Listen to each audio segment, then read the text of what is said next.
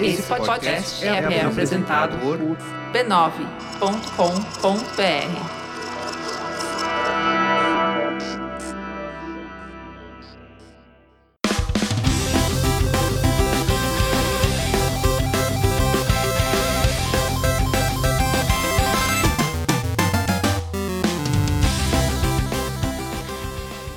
Ao vivo, o Poco Pixel número 44. Eu sou o Adriano Brandão, do meu lado tá o Danilo Silvestre. Tudo bom? Tudo bom, beleza? Muito bom. Qual que é o tema de hoje, Danilo? O tema de hoje é 2000 e contando. Então hoje não é o Poco Pixel. Hoje é o Muito Pixel. Hoje é o pixel pra caramba. É muito Pixel. Mas a gente não tinha feito um, um pledge aqui, um juramento que a gente não ia falar de jogos novos?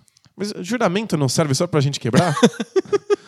Regras existem para serem quebradas. né? Mas a gente não vai só simplesmente falar de, de, de coisa nova, né? Senão, senão a gente estaria traindo a nossa essência interior. Ah, a gente vai falar sobre jogos novos com o prisma dos jogos antigos. A gente vai tentar entender o que aconteceu com os videogames depois de 2000 e que fazem os jogos antigos serem diferentes dos jogos novos. Ou eles são iguais. A gente vai descobrir isso no tema de hoje. O que comem, como vivem. como vivem? Como se alimentam? Conheça a história de Dona Maroca, que conheceu a praia aos 90 anos.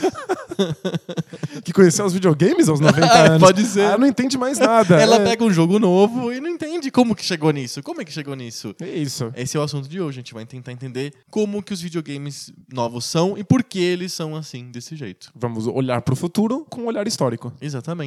Antes de falar sobre o, o presente e o futuro dos videogames, a gente tem que falar da família, da família B9 de podcasts. São 2 mil e contando podcasts.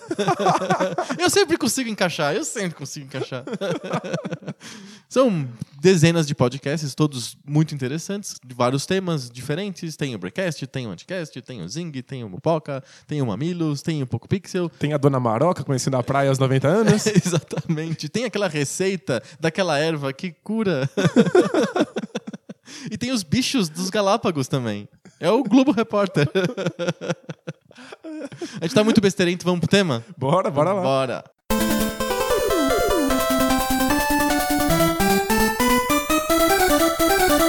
Antes a gente tem que falar sobre uma coisa nova, que é- são os videogames pós anos 2000. É um assunto diferente pra gente, porque a gente faz parte do nosso ser falar de jogos antigos. A gente definiu o ano 2000 como a clivagem nossa. Foi totalmente arbitrária, né? Não tem, não tem nenhum sentido no- nessa nossa separação de antes de 2000 e pós 2000, né? É só porque é um número redondo, bonito. Como qualquer marco arbitrário, Aham. a gente pode inventar uma razão Então, racional então pra vamos lá. ele. É.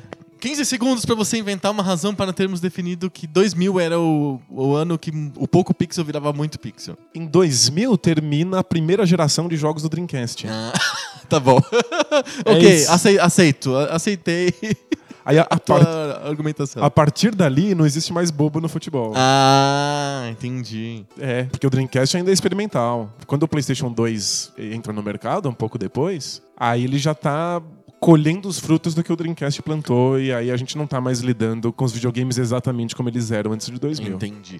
Pena que as datas eram meio feias, assim, mas na minha cabeça, a era pouco pixel terminaria no PlayStation. Na minha cabeça. No, Play- no PlayStation 1? No PlayStation 1. Pra mim, a mídia, a questão do CD é totalmente disruptiva. Na minha sensação. O, a capacidade de armazenamento de gráficos e música que o, o CD dá pro PlayStation, e pro Sega CD, e pro Saturn, e, e depois pro Dreamcast, é o que faz esses jogos serem diferentes da geração anterior. Então, se eu fosse separar, mesmo sem me preocupar com belezuras de datas e números redondos e coisas cabalísticas, como foi nosso, a gente decidiu cabalisticamente que era ano 2000, né? Numerologia, né? Runas, cristais. A, a minha numeróloga mandou. Isso. E aí, então a gente definiu o ano 2000. Mas se não fosse por isso, a gente teria sugerido que a gente tivesse dividido o entre antes do PlayStation e depois do PlayStation. O CD, é, pra mim, é muito importante. Você concorda comigo?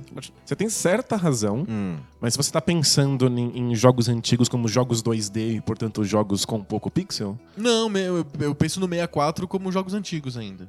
E são jogos 3D. porque ele é um cartucho, então ele tem mais li- limitação, é isso? É, e o jogo, quando você liga o Mario 64, por exemplo, aparece o Mario, né? Aquela cena clássica dele falando com você, porque você- pra brincar com o 3D, né? Pra mostrar Era o jogo que vinha com o 64, né? Sim. Ele queria mostrar, olha, isso aqui é 3D, então você pode brincar com a cara do Mario, né? Mas tirando isso, o resto é normal, é igual um jogo de, de Super Nintendo. Tem aquele menu, você escolhe é, se você vai carregar um jogo que já gravado ou, ou um novo jogo e começa o jogo. É igual um jogo de Super Nintendo, só que 3D. Eu acho que os jogos de PlayStation tem, já vão um pouco pra frente. Então, alguns deles sim, mas o, o PlayStation ainda carrega a história do Super Nintendo com ele. E ainda tem jogos não só 2D, muitos deles, Uhum. mas ainda tem essa, essa mecânica e esses gêneros que eram antigos. Certo. Tipo, mesmo quando o Final Fantasy vira um 3D, ele ainda lembra muito o Final Fantasy do Super Super, Nintendo. Nintendo. Uhum. E, de certa maneira, eu tô defendendo de novo a...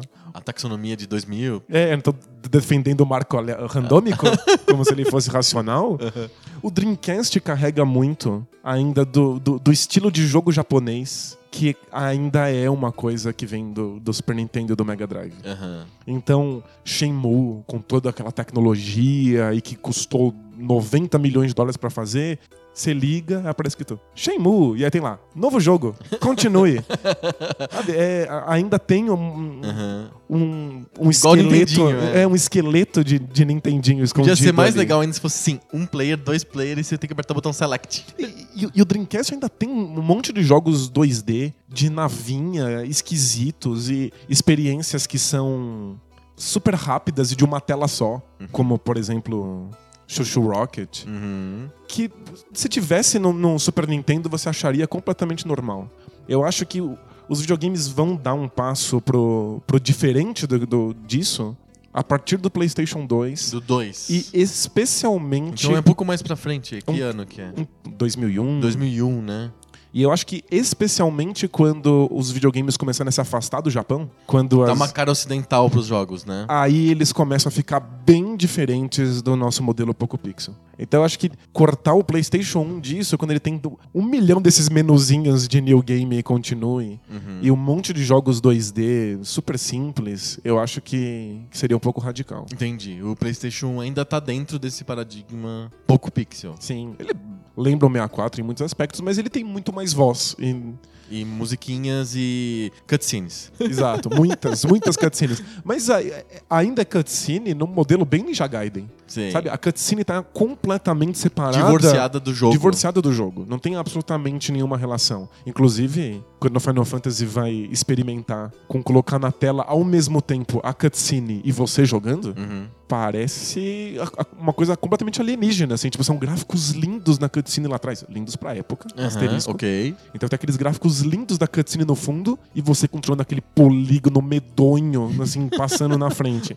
Então, tipo, mesmo que eles tentem misturar, o divórcio entre as duas coisas é, É evidente. muito evidente. Aham. Então, quando que isso vai deixar de ser assim? Quando é que você vai começar a não ter mais cutscenes ou a cutscene é o jogo, é misturado perfeitamente? É pra frente de 2000. Isso que é, então, que separa pouco pixel de muito pixel. E um- uma certa estética, né? Tipo, um, um certo modo de se pensar como é que o jogo funciona e como é que ele deve ser, não só visualmente, mas na estrutura também. Então vamos pensar. Pega uma série famosa de hoje. Assassin's Creed.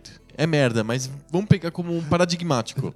Depois você corta isso na edição, senão as pessoas matam a gente de porrada. né? Não.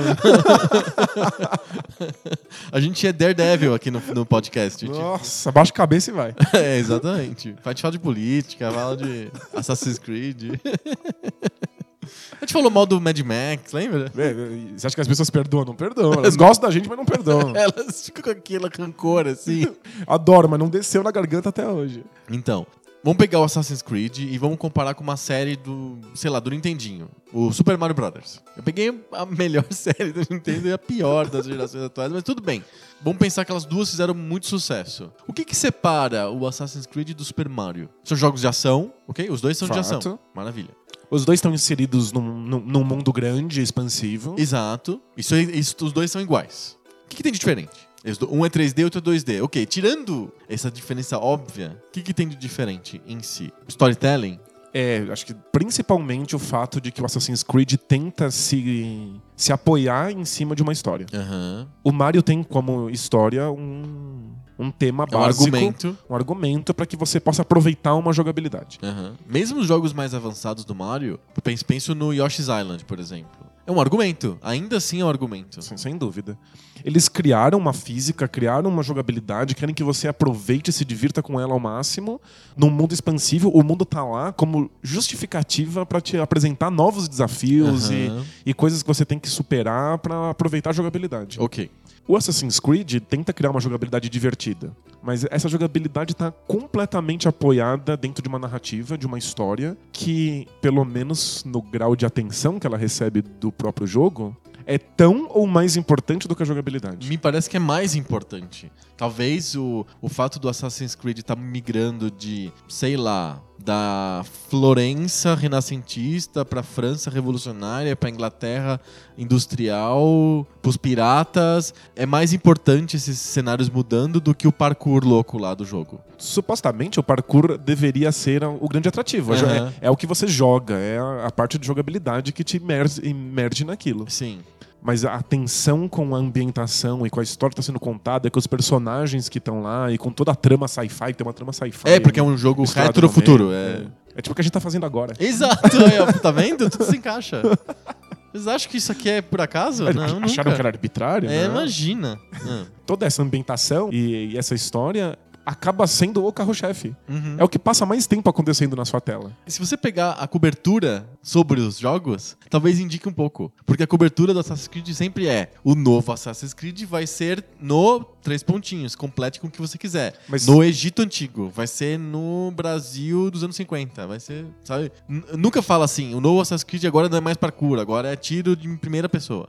E, curiosamente, as críticas negativas, quando a, a imprensa dá porrada no jogo, Aham. é pra dizer, mas a jogabilidade continua quebrada. A jogabilidade ainda não funciona. Mas, é, a jogabilidade ainda não é satisfatória. Eu vou, agora eu vou, vou quebrar de vez, assim, porque as pessoas vão me odiar, mas eu senti a mesma coisa com o lançamento do álbum novo da Beyoncé, o Lemonade. Porque as críticas foram todas sobre o filme, sobre as letras, sobre como que a Beyoncé é legal e como que ela é revolucionária, e fala de temas incríveis. É, é sobre o tema, né? As críticas são sobre o tema. Nunca falam sobre a música. Então eu acho que o Assassin's Creed é meio nisso também, né? Fala-se de tudo, menos do jogo, né?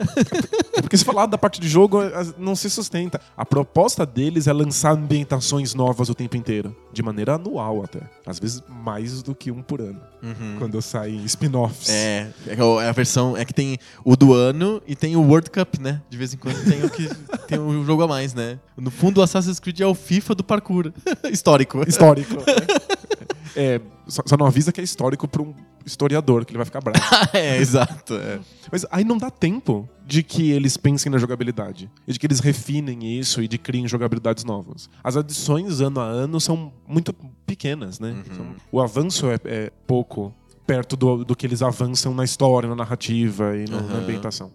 Uma outra coisa que eu acho que o Assassin's Creed tem de diferente de Mario é o que eu chamo continuamente, cotidianamente, de água no feijão. Eles põem muita água no feijão. E aí acho que você tem razão no fato de que o CD é, é responsável por isso. Aham. Porque quando a gente comprava um cartucho do, do Super Mario, a gente estava disposto a jogar coisas, experiências mais curtas. Uhum. Era estranho que o Super Mario World fosse tão grande. Sim. Ou Mario 3. Mario 3. A gente vai fazer um, de- um debate depois sobre isso. É verdade. tá prometido. Tá prometido. Então, A gente estava acostumado com experiências mais curtas, com jogos mais singelos. Até porque o Super Mario World, mesmo o Super Mario Bros, ele tá convivendo ali, o Super Mario Bros do Nintendinho tá convivendo junto com jogos de tela única. Uhum. Então a gente tá muito preocupado com quão interessante é a jogabilidade e não com quanto tempo dura essa jogabilidade. Quão longeva ela é. Curioso que, proporcionalmente, os jogos custavam mais caro na época. Sem dúvida. Tipo, era mais caro comprar um jogo de Nintendinho do que é hoje comprar um jogo de Play 4. Eu acho que te- tem um texto seu no PocoPixel.com sobre o River Raid que fala um pouco sobre as limitações do, do Atari. Dos jogos de Atari tinham pouquíssima memória. A capacidade de você colocar informações dentro de um cartucho de Atari é extremamente reduzida. Então trata-se de um trabalho de mais de tirar coisas do de colocar coisas. Exato. Então é uma tendência à concentração assim super absurda, né? E o CD, principalmente no PlayStation 2 pra frente, no DVD e no Blu-ray, você tem ao contrário, você tem espaço que é maior do que você consegue preencher. Tanto que no, no Play 3 eles repetem as mesmas coisas no,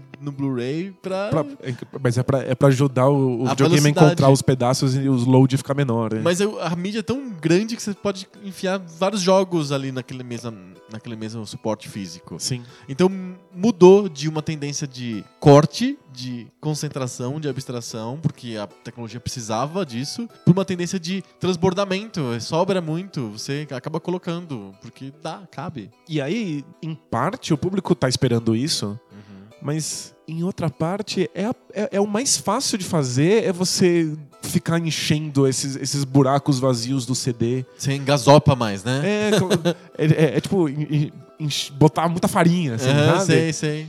É, é muito mais fácil do que você pensar novas jogabilidades e a transformação de um gênero, ou até mesmo um gênero novo. É muito mais fácil do que isso você simplesmente gravar oito horas de diálogos escritos rapidinho, assim, nas Sim. coxas, Aham, e colocar ali no CD. sim. E, tipo, a, a- a sensação do jogador é que a, a experiência durou muito tempo e dá uma falsa sensação de profundidade também. Não é que eu ache Super Mario Bros. Profundo, Aham, Não, não porque é. não é em nada. Não é, não é profundo. Mas o, o ponto é que Assassin's Creed também não é. Aham. A grande Mas ele diferença... tenta aparentar que seja, né? Ele profundo, tenta, né? exato. Ele, ele tenta dar essa impressão de que ele tá cavando bem fundo num, num- num quesito histórico, que na verdade é só perfumaria. Aham. Então, essa relação com o espaço do CD faz muita diferença. Eu acho que o PlayStation 1 ainda não consegue fazer isso. Porque as cutscenes do, do, do PlayStation 1 são pequenas, são, são, são simples, vão ficar mais complexas no final da vida dele, quando você tem Final Fantasies com horas e horas de, de final. Uhum. Mas elas ainda são adendos ao, ao, ao gameplay. Elas não são o foco central do jogo, como a gente vê acontecendo hoje em um monte de séries. A gente pegou Assassin's Creed pra malhar Aham. arbitrariamente. Arbitrariamente. Mas ah, acontece com várias. Sim. Uma defesa do Dreamcast. Ah, O Dreamcast tem jogos ainda que, se você for ver quanto eles têm de, ocupam de espaço no CD hoje, você vai ficar muito surpreso. ocupa pouco. Chuchu Rocket ocupa 130 megas. Aham. Sabe? É, um, é um joguete, assim. Sim. Tipo, caberia num cartuchinho. Se você tirasse, especialmente a, voz que fala, sei lá, Chuchu Rocket. Aham. Pronto, cabe num cartucho de 64. sabe? 64, né? Então a- ainda é outra preocupação. Uhum. sabe? Uma, uma jogabilidade mais pura do que uma narrativa e ficar engasopando aquilo pra durar 60, 90 horas. A primeira coisa que a gente tá descobrindo, então, sobre os jogos novos, os jogos muito pixel, que separa dos pouco pixel, é o storytelling, a ambientação, a narrativa, etc. Tudo isso é maior do que a jogabilidade em si. É uma regrinha dos jogos atuais. Dos jogos mainstream, vai, dos AAA da vida. Então, é, acho que é- esse é um, um ponto importante pra gente falar sobre os, os jogos atuais, é que tem de tudo. Aham, A gente nunca teve tanta diversidade. sim. É que você tem que saber procurar, né? Uhum. Tipo, tem, tem que ficar caçando coisas que são diferentes. Mas a gente tá falando do jogo médio, assim, do, jo- do jogo que. Não, do sucesso de bilheteria. O Mario e o Assassin's Creed são Exato. dois grandes vendedores de jogos. Aí a diferença vai bem por esse caminho. Aham. A segunda diferença a gente pensou também no, na mistura do- da narrativa com o jogo. O cutscene que não é cutscene mais, que ele tá dentro do jogo. A gente pode dizer que isso é importante a partir do PlayStation 2. Sem dúvida. Jogos que misturam, fazem essa fusão perfeita entre você assistir e você jogar. Tipo o GTA, por exemplo. Eu não diria que o GTA é a fusão perfeita, mas Hum. tipo, ela, é- ela- ela já é muito mais orgânica do que era antes, Uhum. quando cutscene e jogo não tem nenhuma relação. É, Você eu- poderia só jogar, ou você poderia só assistir as cutscenes. Isso. Seria duas experiências completamente separadas. É, pensando no Ninja Gaiden, que é o exemplo clássico. Ah, o jogo é muito diferente da cutscene.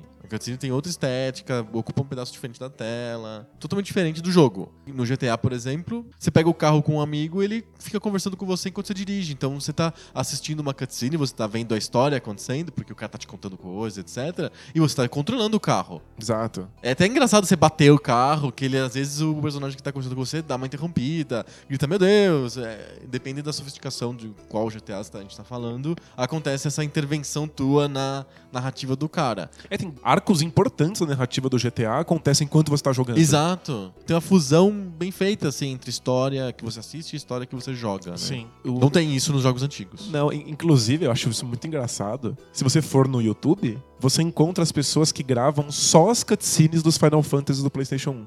É E só aí- a historinha. Aí junta todas as cutscenes. E sabe o que é incrível? Fica bom. Não, não. Hoje a gente tá querendo fazer inimigos. É, acordei pra ser odiado.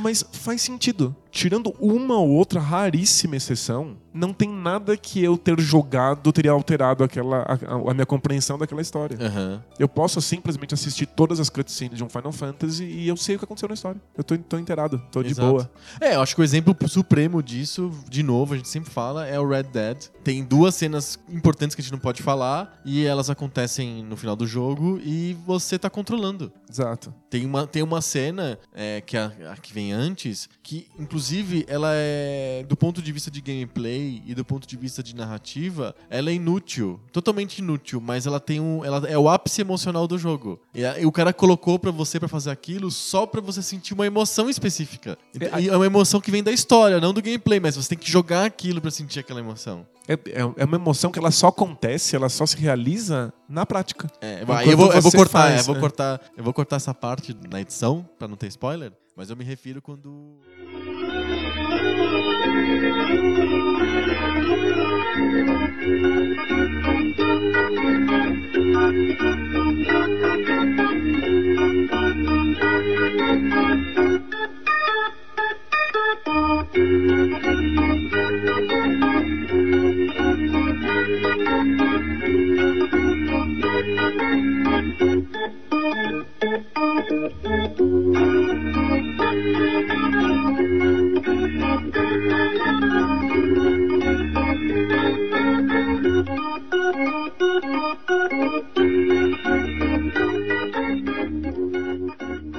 Pronto, tiramos o corte. Voltamos. A censura do spoiler aconteceu agora. E- e o Red Dead é um jogo que pode passar dezenas de anos e a gente nunca vai falar o que acontece. Porque tem coisas que o spoiler vence, né? Tipo, o Watchmen, por exemplo. A gente falou várias vezes do Watchmen e a gente contou o final e, ó, eu tenho 30 anos, assi- leia aí, cara, né? É tipo o Star Wars, né? Você não vai. Nunca, Ah, eu nunca, nunca posso falar é que o Darth Vader é do o pai do Luke. É. É, tipo, já venceu o spoiler, mas o, o Red Dead, por algum motivo, a gente, ninguém fala. Nunca vence esse spoiler.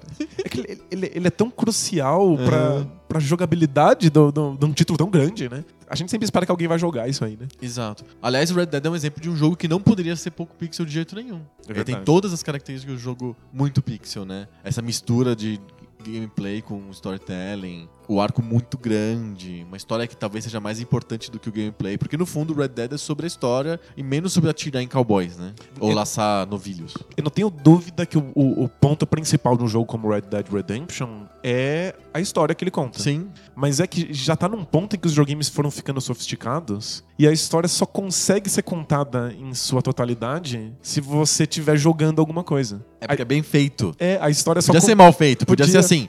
Acontece isso e aquilo, agora atire. Exato. Agora lace novilhos. Pronto, agora assista mais um pouco de vídeo. Né? Que é tipo- Podia ser assim. Claro que é tipo Assassin's Creed. É, mas o, o Red Dead já tá naquele ponto em que a história precisa ser contada e ela só funciona se você estiver jogando. Enquanto um jogo como Super Mario Bros. Só tem o jogo. ela é só a parte do jogo. E, e não é que o Red Dead tem uma parte de história uma parte de jogabilidade, a história é o que importa, a jogabilidade tá lá secundária. A jogabilidade é o que permite que a história seja contada. Isso é um grau de sofisticação que só foi surgir no PlayStation 2. Quando o 3D fica bom o suficiente pra ser o próprio motor de animações. Pra você evitar de ter aqueles vídeos pré-renderizados. A renderização de um, de um 3D em tempo real com qualidade é o que faz você misturar o gameplay com a narrativa. Sem dúvida. Tipo, o, o Metal Gear Solid do PlayStation não consegue, porque o PlayStation é fraco, ele não tem um hardware limitado. Mas ele, ele, Ele faz bem, mas ele até que se dá bem tentando É. isso, mas ele, ele ainda tá, ele tá empurrando pra além do que o hardware consegue. consegue. Dá, O- pra, dá pra ver quão difícil é pra ele Sim. realizar aquilo. No 2 já, já, o hardware já é capaz. E tem uma outra coisa, aí te- tem que dar. Embora ainda tenha jogos que fazem vídeos pré-renderizados até hoje. Ainda tem gente fazendo jogo em modelo pouco pixel. Aham. Alguns, porque não sabem fazer melhor. Acabam repetindo vários dos vícios que não fazem mais sentido nos videogames que ah, vêm desde o PlayStation 1. E tem gente fazendo jogos pouco pixel hoje por escolha estética, Aham. porque acha que esse é o melhor jeito de se fazer jogos, mesmo Perfeito. que eles sejam 3D. Aí vai de escolha. Sim. Mas eu, eu, eu queria dar mérito pra essa junção entre jogabilidade e narrativa. Não só para PlayStation 2 como console, mas para pessoas que, que, que criaram dentro do PlayStation 2 e mudaram um pouco a nossa noção disso. Hum, Legal. Especialmente o Fumito Ueda. O Fumito Ueda é um game designer japonês que fez um jogo chamado Ico, Ah, sim. e ali a gente começou a perceber que um jogo poderia me contar uma história sem ficar usando palavras e mostrando cutscenes, e sim através da sensação que eu tenho enquanto jogo. O que eu ia perguntar era justamente esse, se existe um, um milestone, assim, um ponto de virada dos jogos. Então, é, Um jogo que representa isso melhor, assim, essa mudança. é- é claro que vários jogos tentaram fazer isso antes. Aham. né? Acho que Metal Gear, embora eu ache que Metal Gear não funciona naquilo que se propõe, ele obviamente está tentando coisas assim. E acho que Shenmue também. Até porque Shenmue se propôs a não ter cutscenes em gráficos diferentes dos Do gráficos jogo. do jogo. Então tem muita cutscene, você passa muito tempo assistindo. Mas as- a transição entre o jogo e a cutscene É é, é- é imperceptível. E volta e meia você tem quick time events, tem que apertar Dentro botões rápido dentro da, da- da narrativa da cutscene. Então tá começando a, a juntar uma coisa na outra. Aham. O Fumito Ueda no Ico, ele praticamente abre mão das cutscenes. Então, pra- pra quem não conhece. acho- Conta a historinha do acho Ico. difícil, né? Mas o Ico é um garoto sendo levado pra ser sacrificado por uma aldeia porque ele nasceu com chifres. Uhum. Então ele é levado pra um, pra um grande complexo de pedras, assim, um grande castelo, onde ele é colocado em uma de várias gaiolas e ele vai ficar lá pra ser sacrificado.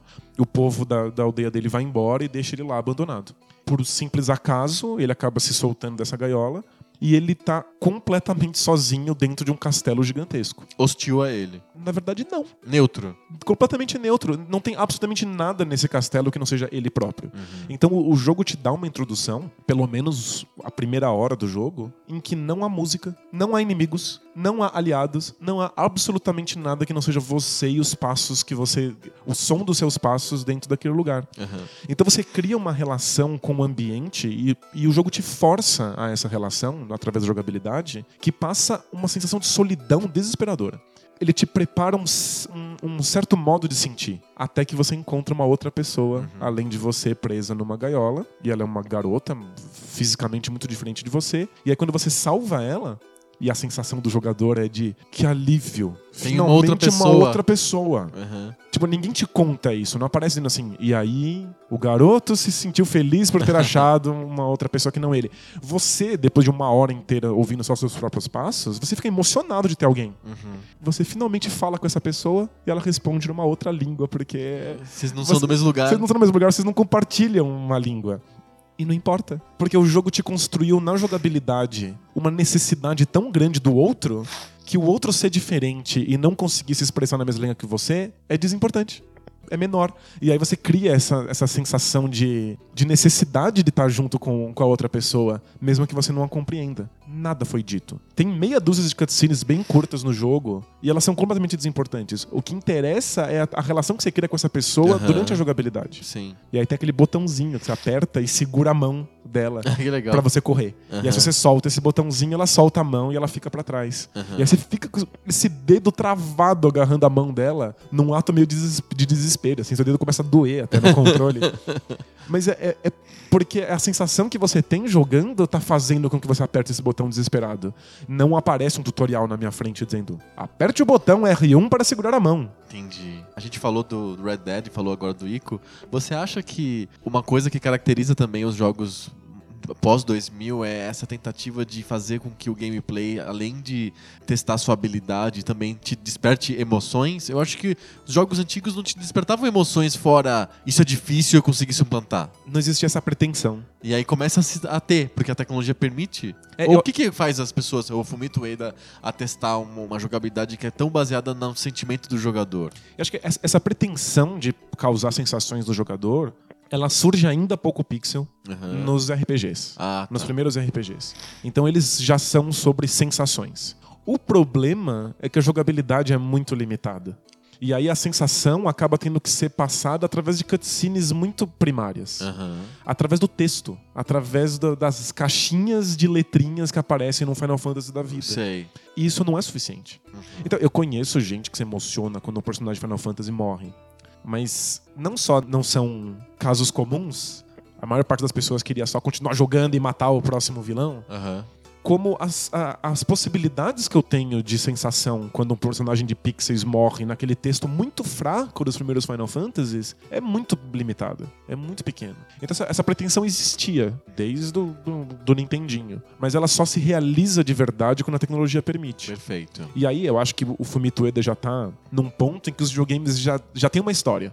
Já, eles já são aceitos. Eles já são o, o modo de expressão padrão de criadores no Japão. Então ele já consegue imaginar que aquilo possa ser arte. Passar sensações passa a ser o motor principal. O jogo não é sobre ser divertido. O jogo é sobre o, como que você sente ele, né? Exato. Ele não é sobre ser difícil. A habilidade dos dedos, né? Exato. Ou puzzles, a habilidade da tua cabeça. Embora tenha muitos puzzles no jogo, e aí, embora ainda tenha algum tipo de combate, eles estão ali simplesmente pra ajudar. Eles são instrumentais, É, né? Eles estão ali pra ajudar você a, a- a sentir algo. Uhum. Então são jogos sobre sensação. Acho que isso ainda não é tão comum quanto poderia ser nos jogos muito pixel, mas é, só tá presente neles. Perfeito. Antes é, é muito difícil de achar. E um jogo que eu gosto muito, que tem poucos pixels, que é Mother 3. Aham. Mother 3 já passa da nossa barreira, tá no Game Boy Advance É no GBA, né? tá no GBA. Então é depois dos anos 2000. Tem pouquíssimos pixels, lembra um jogo do Super Nintendo. Só que é um jogo que convive com outro tipo de pretensão. Então é ali o, o, o criador tentando desesperadamente passar sensações através daquela quantidade limitada de, de tecnologia. E aí se consegue. O, o problema do, do, do Super Nintendo não era só uma limitação de tecnologia, mas é que ninguém sabia o que extrair dela. Ninguém sabia como passar sensações com isso. A partir dos anos 2000 isso começa a ficar mais evidente. Sim. Você falou que o PlayStation 2 é o, é o console que representa essa virada. Sim. Eu acho que o PlayStation 2 tem dois jogos que são clássicos cult. É, muita gente não jogou, mas influenciaram os game designers. Mudou o jeito de se fazer jogos. Certo. Um é o Ico. Ok. O Fumito Ueda virou referência e Aham. muita gente quis fazer jogo daquela mesma maneira. E o outro é o David Cage, Ah, perfeito. que é um, um francês, fez um jogo super esquisito, muito problemático, um fracasso de público, que é o um jogo que tem dois nomes, depende de onde ele foi lançado, Aham. que é o Indigo Prophecy, também conhecido como Fahrenheit. Certo. Ele é um jogo que tem como única intenção mesclar de maneira imperceptível narrativa e jogabilidade. É um exercício disso. É só um exercício. Aliás, ele- o jogo, no, no fundo, é um manifesto sobre como jogos deveriam ser, Entendi. como jogos poderiam ser. É um jogo de tese. É, um jogo, é uma tese mesmo.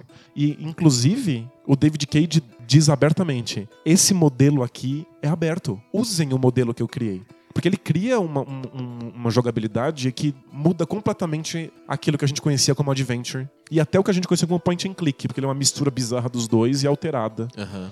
E aí ele deu esse modelo e falou: usem, façam o que quiser, porque esse modelo conta qualquer tipo de história. E os videogames estão muito presos a um certo tipo de história, porque os gêneros que a gente tem disponíveis não dão conta de contar coisas diferentes. Sim. O RPG não pode contar qualquer tipo de história. Tem que contar histórias que são voltadas para o combate e que Sempre tenham tem muito, que ter combate. e- e muitos inimigos. grinding, Exato. etc. E aí o David Cage fez um modelo ali que conta, segundo ele, contaria qualquer tipo de história. É mesmo o Adventure Point and Click também não serve pra qualquer tipo de história. Porque tem que ser uma, sempre uma história de exploração, sempre tem que coletar itens, não tem como fugir disso. E, o, e o point and click funciona muito melhor quando tá lidando com humor. Ah, ah, total. Porque ele, ele exige uma certa abstração, assim, um certo afastamento da realidade. É, Tem que ser cartunesco, né? É Entre o- aspas, né? O cara tem que juntar 42 mil itens no bolso dele. Tem- até o Indiana Jones, né? Tem aquela cena famosa Da que, ele- escada. que ele enfia a escada no bolso. Talvez eu pudesse. O Indiana Jones é super engraçado no Adventure, no jogo. Muito. É. É, O point and click não, não funciona perfeitamente bem num, num- Mundo sério, No mundo sério. realista.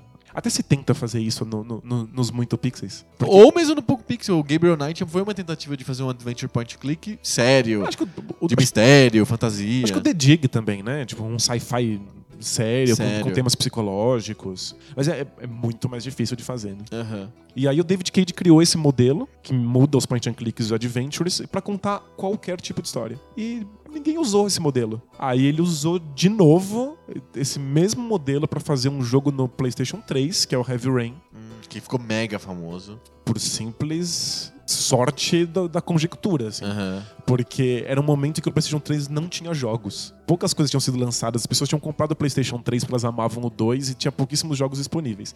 E aí saiu o Heavy Rain, e se você pensar no modelo. do comecinho do Play 3, Bem, então. É a primeira geração. E se você pensar na estrutura do jogo e no tema, é muito fácil perceber que ninguém ia comprar isso aí. Que o jogador médio não ia se interessar num jogo que é sobre a dor de perder um filho. Aham. Numa estrutura de ficar tomando decisões, ao invés de dar tiro. Não tem cena de ação. Tem ação, né? Mas as pessoas compraram porque os gráficos eram tão bonitos. Entendi. Era um virtuosismo visual. Era, era os, os gráficos eram incríveis, a textura da pele dos personagens, e não tem nenhum jogo no meu Play 3.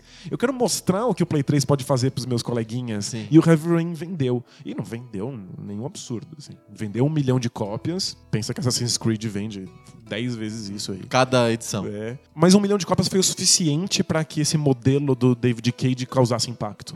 E aí as pessoas começaram a usar. Os game designers começaram a usar isso como referência. E aí veio até o Tale e mudou Perfeito. totalmente o point and click, criou isso. Indies começaram a usar esse modelo. Inclusive acabou de sair, saiu no mês passado, um jogo que usa inteiramente o modelo do David Cage. Que chama 1979 Revolution. É um jogo que conta pra você a revolução do Irã. Olha A só. revolução iraniana de 79. Que interessante. E aí você joga como um, um repórter, um fotógrafo, que é iraniano, mas passou muitos anos fora do Irã. E aí quando você volta, tá acontecendo, tá começando a revolução, tá no pré-revolução, e você tenta se inteirar pra saber como é que isso aconteceu. E o que é sensacional porque explica pra você que para nós que não entendemos nada do Irã, como é que tá o, o ambiente político da, daquele momento. Aham. Parece o HQ da, da Satrap, né? Ah, é verdade. Lembra muito. Mesma história, né? Pessoa que passa fora, volta. Que é bom pra Tem esse pra, pra inteirar todo mundo, Aham. assim.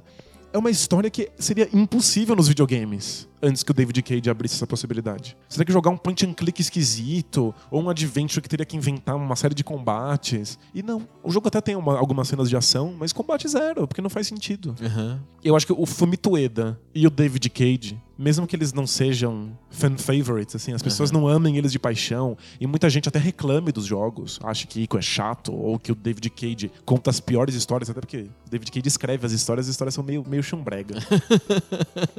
Mas eles criaram modelos que foram seguidos. Certo. E aí mudaram o que a gente espera Esses modelos não são possíveis nos jogos antigos. Não, definitivamente não. Mas eles Por quê? Então, acho que em parte isso é uma questão tecnológica mesmo. Mas é que depois que a tecnologia mostrou que isso era possível, dá pra você forçar a tecnologia antiga do Poco Pixel pra tentar simular isso aí. É é uma coisa retroativa, Entendi. assim. É. A técnica permitiu, mas a, a ideia em si poderia ser feita no Atari, sei lá. Tô, tô exagerando, assim, muito, mas. A técnica foi empurrando o- as possibilidades de jogabilidade pra frente e uma hora deu nesse modelo. E aí poderia ser eu aplicado assim, "Putz, retroativamente. Eu poderia ter feito algo parecido com isso antigamente Aham. no, no No Super, Super Nintendo. Nintendo. Dá- até, até que daria pra fazer. Eu acho que o, o grande exemplo disso é Mother 3, que faz o RPG ser uma coisa significativa que passa sensações, mas quem ia pensar nisso nos anos 90, né? Sim. E o que, que- o que aconteceu ao contrário? O que, que se perdeu depois de 2000? A gente tá falando sobre as conquistas. O que, que a gente ganhou? A gente ganhou essa emoção, essa mistura do storytelling, etc, etc. O que se perdeu?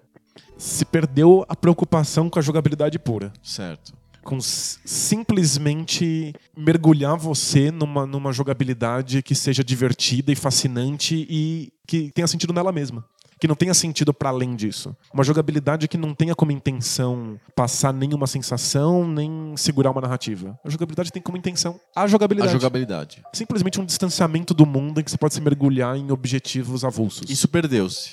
Isso é retomado Na cena indie. na cena indie, na cena independente, definitivamente tem pessoas que pensam em jogabilidades puras. Mas um grande estúdio, pessoas que gastam muito dinheiro pra fazer jogos, não vão pensar em jogabilidade pura e plena. Aham. Eles têm que ocupar aquele, o espaço daquele CD, né? Sim. Pra fazer teu dinheiro valer a pena. Tem que dar uma sensação de. Eu, de novo, eu uso esse termo porque. Nem me lembro quem cunhou, mas eu acho esse termo ótimo, que é a sensação massa véi.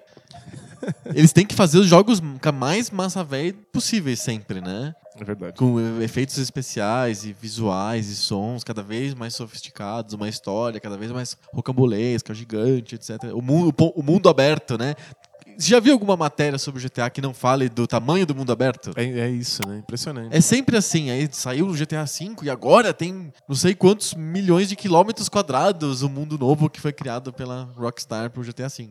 ok, né? Legal, bom saber. Mas Sabe que é sobre isso. O, o primeiro GTA, ele é pouco pixel. Sim, muito ele, pouco pixel. Ele é um mundo aberto, mas ele- em termos de jogabilidade, ele é um jogo de arcade. Ele é totalmente arcade. Ele Ele, é uma- lembra o Rally X. É verdade. tipo, pegue seu carro, corra pra frente, atropele pessoas, fuja, fuja desse policial. É carro no labirinto. É um jogo sobre. É, é pura jogabilidade. E ele é tão arcade, eu até escrevi isso no, no, No Poco post Pixel? do Poco Pixel. Ele, ele é tão arcade que ele tem pontos. ele tem ali na sua tela, ele vai contando os pontos que você faz. Você vai matando pessoas, vai dando multipliers. Aí você, mas tem missões de história ali? Tem. Elas servem pra dar mais multipliers nos pontos que você vai ganhar de atropelar alguém. Só isso. Então, ali- O 1 e o 2 são isso. o mundo é grande? É, mas o mundo é grande para permitir que a jogabilidade não seja limitada por barreiras invisíveis. Para que você possa continuar atropelando e fugindo e correndo por o máximo de espaço possível. É como aumentar a fase do Mario para que você tenha mais espaço para usar as habilidades dele, a, a roupa de raccoon ou a capinha, etc. Que, aliás, é um dos motivos pelos quais as fases do Mario vão ficando cada vez maiores. Porque eu tenho cada vez mais opções de coisas para fazer. Exato. Então, se ela for muito pequena, não dá tempo de eu usar tudo, que é, é, é a parte divertida Tem da que ter coisa. desafios novos na mesma fase pra você ficar lá testando e experimentando as possibilidades. que me force, né, a encontrar soluções com, com tantas opções que eu tenho. Uhum.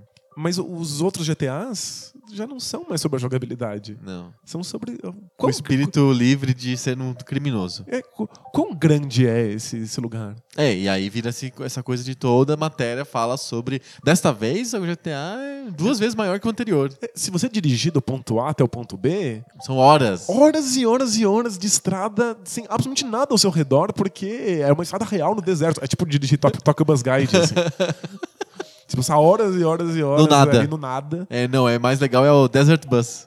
que é- dura, dura o tempo real de viagem. né? Exato, é. de Las, de Las Vegas até A algum lugar. Phoenix, eu acho, uma coisa assim. Jogaço.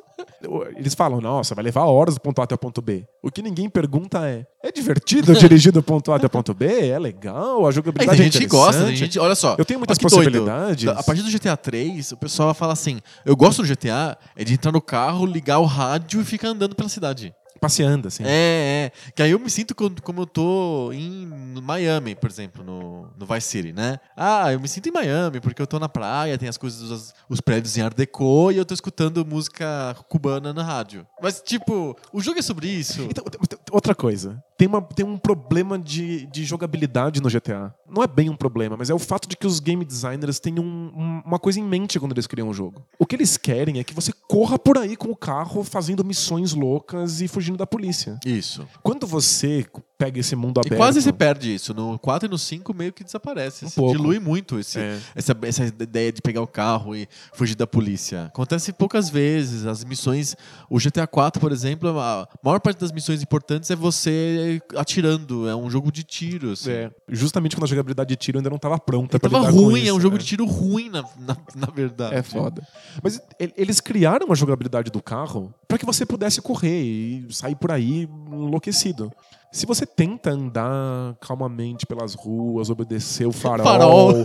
e ficar vendo a arquitetura, o que é uma possibilidade, porque o jogo é muito bonito, a arquitetura é muito bem feita, Replica bem as cidades, é, né? a jogabilidade não dá conta disso. Você vai acabar dando no- no- no- num carro sem querer. Ah, foda essa merda. O jogo, te- quando você tá andando de carro, ele te coloca um objetivo, ponto A até o ponto B. Ele te liga, faz uma linha amarela no mapa para que você siga o, o melhor caminho possível. Tem gente falando com você várias coisas da história enquanto isso Sim. acontece. E o- a jogabilidade é feita para que você aperte o gatilho e o carro acelere loucamente. É tipo bem arcade. Então quando você vê, você não tá nem olhando para a arquitetura do lugar. Você Sim. tá acompanhando aquela linha amarela no mapa para ter certeza que você tá indo o mais rápido possível para aquele lado, tentando ouvir o que o cara tá te falando sobre a E as história. missões do, de carro, que o GTA 4, ele te força muito a ficar passeando por Liberty City lá, por Nova York, pra te mostrar mesmo a cidade. Então ele, ele, ele isola a partes da cidade pra você não ver as partes da cidade enquanto não é a hora certa. Fica motivador de você continuar jogando, porque eu quero ver Manhattan. Sim. Você tá no Queens, né? Eu tô falando dos nomes reais da cidade, né? Não os nomes de Liberty City, né? Tudo bem. Mas você começa no Queens você, você, você quer ver o Manhattan como é que é, que eles refizeram no jogo. E só isso só libera lá na frente, etc, etc. Então você anda muito na cidade. Ele fala assim, ó, você tem que ir não sei aonde pra matar um cara. Aí você tem que atravessar a cidade inteira pra matar o cara. Isso no GTA 4. O GTA 5, eles foram mais camaradas. Tirou, basicamente, ficar andando muito na cidade pra chegar no lugar da missão. Porque, eu, Porque é chato. porque eles perceberam que é chato. É, As pessoas estavam simplesmente correndo o mais rápido possível do ponto A até o ponto B e sem olhar pra arquitetura, olhando só pro mapa, pra aquela linha que ele traça pra você. Sim. Tipo, É uma escolha de design. A gente até pode tentar fazer do GTA outra coisa. Você pode, ele é um mundo aberto, um conjunto de física, você pode ir lá se esforçar e fazer Eles ele virar outra tentaram, coisa. eles tentaram com o GTA V na versão multiplayer. Faça suas próprias missões, Isso. brinque à vontade. No fundo, fez um sucesso médio pra baixo, pra pequeno, assim, porque dava tan- tanto bug. Quando foi lançado o jogo, as pessoas não conseguiam usar direito o multiplayer. Deu não muito- não funcionou direito. O mundo aberto do GTA não rolou legal, assim. O jogo ainda tem na, na origem dele uma coisa de, de arcade, assim. E até as pessoas ficam impressionadas porque GTA tem tanta coisa diferente pra fazer. Tem uma coleção de muitos minigames. É. O que, que existia antes no, no, no Poco Pixel? Só os minigames. Tipo, as, Cada um separado. as jogabilidades puras, separadas, simples, pela diversão delas. Hoje em dia, às vezes, parece que os jogos simplesmente esticam e te obrigam a caminhar de uma jogabilidade pura até outra jogabilidade pura. E você tem que caminhar pra ela enquanto conta uma historinha pra você. Perdeu-se um pouco do- da preocupação só com a jogabilidade. Sim. E em termos de gêneros? Gêneros foram transformados, gêneros foram perdidos, gêneros foram criados com os jogos novos? A gente já falou, Adventure Point and Click viraram essa, essa outra coisa bizarra, modelo David Cage. Modelo Dragon's Lair. É. Plataforma foi transformado ainda na, na- na fase pouco pixel pelo Mario 64. Total. E meio que diluiu a um ponto de meio que não existe direito jogos de plataforma hoje em dia. É pouquíssimo. pouquíssimo. É, elementos de jogos de plataforma, como Mario 64, são colocados em, em alguns adventures que não tem o modelo David Cage. Certo. Tipo adventures como Red Dead Redemption Aham. ou, ou GTA. Ah, muito pouco. É pouquinho. Eu sinto que o modelo do GTA ou do Red Dead, ele é derivado dos jogos de tiro em primeira pessoa, tipo Doom. Só que é em terceira pessoa, mas ele, eu acho que ele vem um pouco mais disso do que do Mario. É possível. Não tem tanta escalação, pulos e saltos e buracos. É mais an- andar ali, ficar escondendo na parede. A maior parte dos jogos não consegue lidar com pulos e saltos. É, é problemático dentro da física do jogo. Aham. O GTA 4 a gente sofria tanto com O ele, tiro. ele tentando pular de um lado pro outro, É e aí ele ficava que- quebrava, e encaixava no cenário e rolava. tipo, é- era, era tenso. Os jogos de tiro, eles meio que dominaram o mercado durante um, um Eles não um transformaram muito, né? Eles são virtualmente os mesmos, né? Os de tiro em primeira pessoa. Os jogos de tiro em primeira pessoa tiveram uma fase em que eles se viram obrigados a abraçar a história. Então, Mas o multiplayer acabou com isso. no meio do, do jogo de tiro, você tem cutscenes. Sim. E cutscenes, às vezes, interativas. Às, Às vezes em primeira pessoa, às vezes não. Acho que, não, acho que, em geral, depois, a, a partir do Call of Duty, as cutscenes são sempre em, em primeira pessoa. Sim. Então você sempre vê a história acontecendo do ponto de vista do seu personagem. Você vê a mão dele, Aham. abraçando pessoas, puxando gente, segurando alguém pra não cair. Então, tipo, eles colocaram isso porque se você não, não tiver historinha hoje em dia, o pessoal acha esquisito. Sim. Mas, curiosamente, eu tinha visto uma estatística recente de quantas pessoas jogam o modo história Do- dos Call of Duty. Aham. E é, tipo, é bem menos da É, metade. Sim, as pessoas gostam do multiplayer. Então, as, as pessoas, no fundo, correm pra, pra jogabilidade mais, Arcade. mais pura, a coisa mais arcade que dá pra, dá pra fazer nesses, nesses jogos. Porque falta, né? Como a oferta de jogabilidade mesmo em si é cada vez menor, esses jogos que tentam dar um monte de história, se eles dão uma opção só de jogabilidade, as pessoas correm pra ela. Exato. Uma série que a gente. que eu gosto, mas na, na teoria e não consigo jogar na prática, que é o Hitman. Ele Acabou de ser lançada uma versão nova em formato episódico. Eles tentaram fazer o Hitman, que é um jogo de puzzle. É um puzzle de tiro, né? É um puzzle de tiro. Você tem que assassinar uma pessoa do jeito mais discreto e sair do cenário. É um puzzle. Quase lembra os puzzles antigos, tipo The Incredible Machine. assim. Você tem um cenário limitado com algumas opções, você tem que fazer o melhor possível naquilo. Mas aí, na uma versão anterior que eles fizeram, que era o Hitman Absolution, que eles tentaram fazer uma história. E é um desastre, a história é ruim, não funciona, é uma merda. Aí na versão nova, é um formato episódico, só que é só puzzle, não tem história nenhuma. Você recebe a missão, você tem que matar uma pessoa não sei aonde. Pronto, aí vem com algumas missões. Se gostou, compra o segundo episódio com mais missões. Legal. Ah, totalmente abstrato, totalmente arcade. Uma Legal. volta pra isso. Que bom, né? Né, Porque, tá, porque faz falta. sentido, porque essa experiência deles com Absolution, que era uma história, foi um desastre. Ninguém gostou. As críticas mas- massacraram a história. Todo mundo falava que o melhor je- jeito de jogar o Hitman Absolution, apesar da a engine bonita e coisas assim, era jogar aquele modo em que você. que é um modo meio online, que você cria os seus próprios cenários de assassinato e dá para as outras pessoas tentarem. E aí foi a melhor coisa do, do Absolution. Então eles falaram assim: ah, quer saber? Foda-se a história. Vamos fazer um jogo só de cenários de assassinato. É, A gente já teve até essa, essa polêmica aqui em episódios anteriores mas sobre o Metroid, porque o Super Metroid sempre foi um jogo que conta uma história a partir da ambientação dele. Sim. Na versão mais moderna, botaram lá cutscenes e conversas e falas, e todo mundo caiu matando, porque era uma porcaria de história. Uma coisa importante sobre os jogos muito pixel é que eles abriram a possibilidade de grandes histórias e de sensações, de que, de que o jogo seja mais artístico, de que ele me faça sentir de uma maneira que eu nunca senti antes. Mas não é porque existe essa possibilidade que todo mundo deveria abraçar ela, né? Tipo, não deveria ser obrigação de todo jogo transmitir coisas a, a partir desse modelo. Agora, alguns jogos estão percebendo isso e estão abrindo mão. Tipo, ah, vamos, vamos voltar pra jogabilidade. E é isso que a gente ficou longe dos videogames durante um tempo e parece estar voltando agora. Sim. Né? Especialmente os indies estão empurrando bastante nessa direção. Eu acho que o celular também ajudou as pessoas a perceberem que pode ser divertido uma experiência arcade de vez em Jo- quando. Jogar um Candy Crush qualquer aí, Exato. e pode ser gostoso. O pessoal aprendeu que é gostoso e isso é replicado também nos consoles de alguma maneira. Mas voltando lá aos, os gêneros. Você falou de adventure, você falou de point and click, falou de FPS. Que agora tem historinha, mas as pessoas não se importam. Eu acho que o único gênero que surgiu mesmo é o MMO. Ah, perfeito. Os jogos que dependem de internet e que só funcionam dentro de um. E a internet um- só surge mesmo depois né, de 2000. É, com força, né? confor- É, o Dreamcast está experimentando com isso. Ah, os jogos de computador bem Também. antes, StarCraft, por exemplo. Mas é só. São multiplayers, né? Tipo, você pode enfren- Você poderia enfrentar robôs, bots, ou você pode enfrentar pessoas de verdade. Agora, um modelo de jogo que só funciona na internet, só funciona contra pessoas reais, E que tiver muitas pessoas. muitas pessoas, aí é uma coisa mais muito pixel. E o MMO substituiu os RTS, no fundo, né? Ocupou o espaço né, dos RTS. Com certeza. E não só os MMOs, que são esses mundo abertos gigantes com pessoas jogando online, mas também as variações dele, que são tipo os MOBAs, Aham. como League of Legends. Perfeito. né? Então isso acabou matando o RTS de certa maneira. Acho que os jogos de tática, de estratégia por turno, Sim. migraram mais para celulares. Tem Acho que muitos, muitos. muitos. Faz sentido em parte pela limitação Do, do suporte técnico, né? Exato. Mas em parte porque no celular, às vezes, você quer uma coisa que, que você pense um pouco mais, que dá tempo de respirar, porque você não tem botões pra agir de maneira rápida, né? Tipo, controlar aquilo de maneira frenética. Então, jogos mais parados fazem sentido em celular. Sim. Esporte é uma revolução grande. Sim, porque os jogos de esporte putaria, que a gente tanto gosta, Sim. desapareceram. Cartinha! Ah, eu Cartinha? peguei- você caiu numa armadilha que eu coloquei pra você aqui.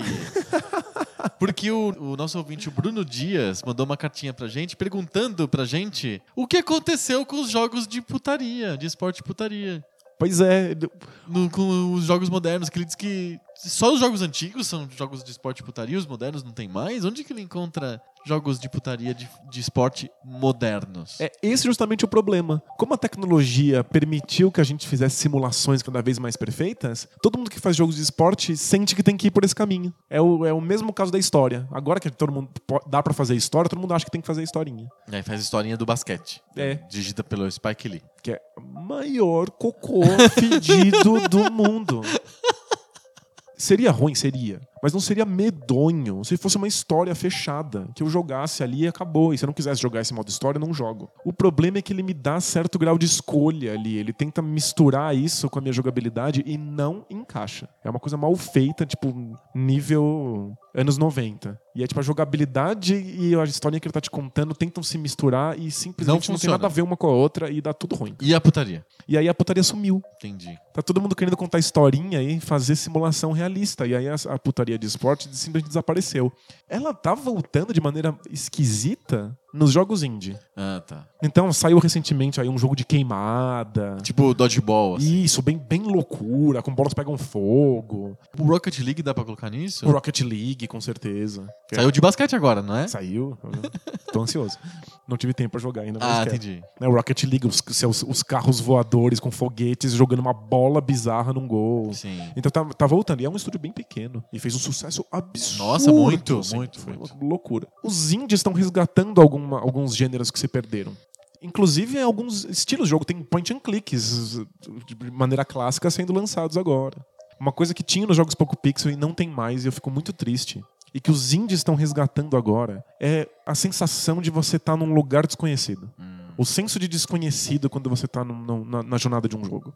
De você não saber o que vai acontecer, de você não saber quais são as regras da- daquele mundo, de você ter que explorar para saber como é que as coisas funcionam. Aham. Lembra que gostoso que era no Nintendinho pegar um jogo e não saber o que os botões fazem? E aí você tinha que ir lá experimentar e de repente, depois de horas, você fala assim: caramba, dá pra ter feito isso. Perto os dois juntos, olha só que acontece. Olha só que legal. Ou ainda mais complexo, porque a proposta do jogo, o The Legend of Zelda original do Nintendinho. Você não sabe o que tem que fazer, você não sabe quais são os lugares, você não sabe pra onde ir, você não sabe quais são os segredos. Cada coisa que você descobre é, é, é uma sensação de descoberta, uma sensação de conquista que simplesmente foi se perdendo nos videogames. Em algum momento, não sei como isso aconteceu, mas alguém achou que esse senso de desconhecimento, quando você entra em contato com o jogo pela primeira vez, era alienante jogava pra fora a maior parte dos jogadores. Simplesmente os jogos começaram a te dizer tudo o que existe neles. Tutorial, Você não sei o começa no jogo, ele já te diz quais botões você deve É. apertar, como você deve apertar, quando, o que esperar do jogo,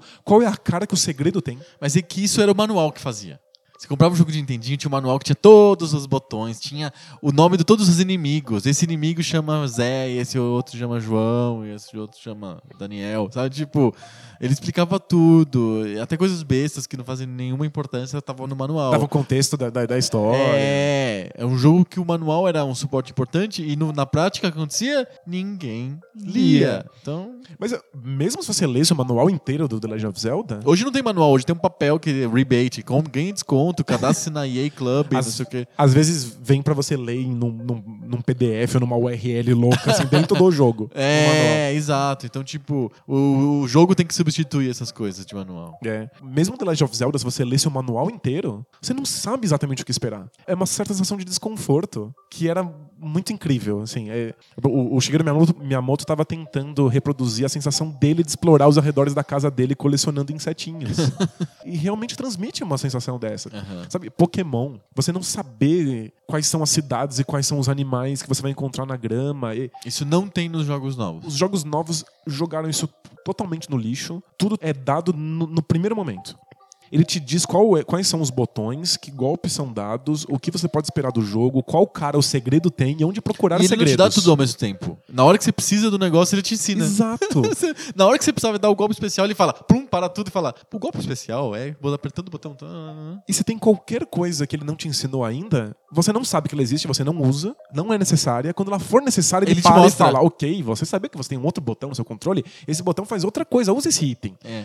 Faça isso. Tente resolver o puzzle dessa é, maneira. ele trata o jogador meio como um idiota. É, eu acho que isso acontece muito nos jogos mais novos. Tem jogos com puzzle que te botam um puzzle lá, mediano lá pra você resolver, e chega uma hora que ele enche o saco. Ele não consegue esperar você resolver o puzzle. Ele te mostra chega uma hora que ele fala assim, tipo, Tá difícil? tá muito difícil, eu vou te dar uma dica, toma essa dica. Mesmo o Zelda fez isso. Existe uma mudança que começa no Zelda 3D, Hum. no Ocarina of Time. Aham. Porque o Link passa a ser acompanhado por aquela, aquela fada safada, desgraçada, que começa a apontar quais são as soluções dos puzzles, Aham. se você demora demais. Começa a te dizer o que você deveria fazer, o tutorial começa a entrar dentro do jogo. A partir dali, todo mundo seguiu esse modelo. Supostamente porque ele é um modelo inclusivo. Todo mundo consegue jogar. Isso. Você não precisa conhecer a história dos videogames pra jogar. Você pode cair de paraquedas ali, o jogo te ensina tudo. O videogame ficou mainstream e aí entrou em cena um cara novo na produção dos jogos que é o departamento de marketing. Eu acho que sim. que não tinha antes. Os, os, os jogos eram mais feitos assim no na cara e na coragem, com caras que eram só daquele ambiente para um público específico. Os jogos foram ficando tão mainstream a partir de, da década de 90, no início dos anos 2000, que era tanto investimento para fazer o jogo que tinha que entrar o cara do marketing e falar: não, não vai deixar o jogo muito difícil. Não, não deixa o cara travado no jogo, senão ele, não, ele desiste e não compra mais. É, não vai não contar pra ele o que, que ele pode É. fazer, porque você gastou mó tempão pra fazer esse, esse, esse pedaço do jogo e talvez ele nunca nem encontre. Você tá perdendo dinheiro, não faça isso. Sim. E aí a gente talvez seja uma coisa importante. A era do marketing nos jogos cria séries como Assassin's Creed, como Uncharted, como várias outras, que tem esse componente de ser um jogo, eu chamo de jogo ônibus. E tem que agradar todo mundo, não pode alienar ninguém, tem que ser fácil e tem, que- tem que mostrar coisas novas, espetaculares o tempo inteiro. E aí abriu espaço para um cara, um desenvolvedor que não quer fazer isso. O indie, ele, ele- ele teve que ir para outro lugar, porque o cara do marketing sufocou ele na, na produtora. Ele sai da produtora e vai para fazer o jogo dele da cabeça Isso- dele. e Que nem o cara do Papers, Please fez. Sem dúvida. Eu não gosto de admitir. Quando eu vou fazer minha lista de melhores jogos todos os tempos, assim, eu não quero colocar, mas é sempre o que me vem à cabeça. E talvez seja o, o meu jogo favorito. não é o Shenmue o teu jogo favorito? Então, é o mais importante, é o que me marcou mais. Mas toda vez que eu tenho que dar um, um exemplo de, de jogo que mexe comigo e que e- e me faz sentido de uma maneira que eu não sei nem explicar, me vem outra coisa na cabeça. Que é? É o Fez, do Phil Fish. Ah, perfeito. É um jogo independente que simplesmente te taca no mundo alienígena, mesmo. Assim, o mundo não, parece não fazer nenhum sentido, e fala: toma, Se vai. vira. Aliás, ele faz uma piscadela, uma menção. Porque você tem uma espécie de uma fadinha que te acompanha. E na primeira coisa que você encontra, que você não sabe o que é, a fadinha vai lá e fala assim: Nossa, deixa eu dar uma olhada no que é isso. Ah, eu não sei o que é. Boa sorte. Então, já mostra qual é a tônica do jogo. É um jogo que te mergulha nesse mundo e te deixa ali meses, anos, explorando pra ver como é que ele funciona. Você não sabe sequer quais são as regras de física desse jogo. Eu, eu fico o tempo inteiro na ponta da cadeira. Costumo dizer que pra mim o Fez é um jogo de terror. E, tipo, se você olhar, bota uma foto aí. Tem do- nada do- de terror, né? Tipo, é, um, é um jogo com gráficos coloridos e bonitinho, plataforma que você não pode nem, nem sequer morrer. Você cai no buraco você volta. Mas é pra mim é um jogo de terror. Porque eu nunca sei o que esperar. Eu, tipo, eu nunca sei o que tá atrás da porta. Eu nunca sei o que pode acontecer se eu apertar uma combinação louca de botões no, no- no controle. Às vezes você aperta botões aleatórios e alguma coisa acontece. Você fala, meu Deus, o que, que tá acontecendo aqui? Então eu acho que aí os indies mostram outra, outra coisa que os jogos novos têm, que os jogos antigos não têm. Consciência histórica. Os jogos novos indies têm legado. E os jogos antigos não. Eles estavam fazendo aquilo. Então eles têm menos consciência do passado. O jogo como Fest tem uma consciência muito aguda do passado. Então, e, e esse é que é o, o- o paradoxo, o contraditório dessa questão, é que quanto mais antigos os jogos ficam, tipo, quanto mais os, os videogames têm uma história pra qual recorrer, mais eles ignoram isso. É. Mais o jogo vem de maneira pasteurizada para que todo mundo possa acompanhar sem esse conhecimento. Vem do cara do marketing. Gente, o- o- a literatura, a música, o cinema, ela espera que você conheça a história dela. Para que você saiba o que, Claro, é um ferramental óbvio pra você poder fruir aquilo de um jeito decente. Claro, porque você tem que saber qual, qual- o que está sendo feito de diferente. Qual regra fundamental acabou de ser quebrada e alterada aqui de maneira interessante. É bom por quê, né? Exato. Mas o- o- os únicos que têm noção de qual é a história dos videogames e usam essa história para fazer o jogo são os independentes. Sim. Porque parece que o resto não pode, Mas não a- pode se dar esse luxo. Mas a- a- o que fica aqui de, de- de desfecho é, mesmo os independentes, eles não estão na, na corrente mainstream, eles não estão fazendo igual a os, os jogos AAA, mas eles não estão fazendo igual o que se fazia antigamente, porque eles têm consciência desse passado e estão transformando o passado. Então eles são muito pixel também. É possível ter o Fez no Super Nintendo, porque não tinha a história dos videogames naquela época. Se- Sem dúvida. Hoje tem. O exemplo perfeito para isso é o, é o Braid do Jonathan Blow. Aham. Porque estruturalmente, o jogo é Super Mario Bros. Você anda da esquerda pra direita, pula na cabeça de inimigos, os inimigos morrem. É só isso. Só que, por estar consciente da história dos videogames, ele consegue colocar ali elementos na jogabilidade que subvertem a história. Posso contar o final?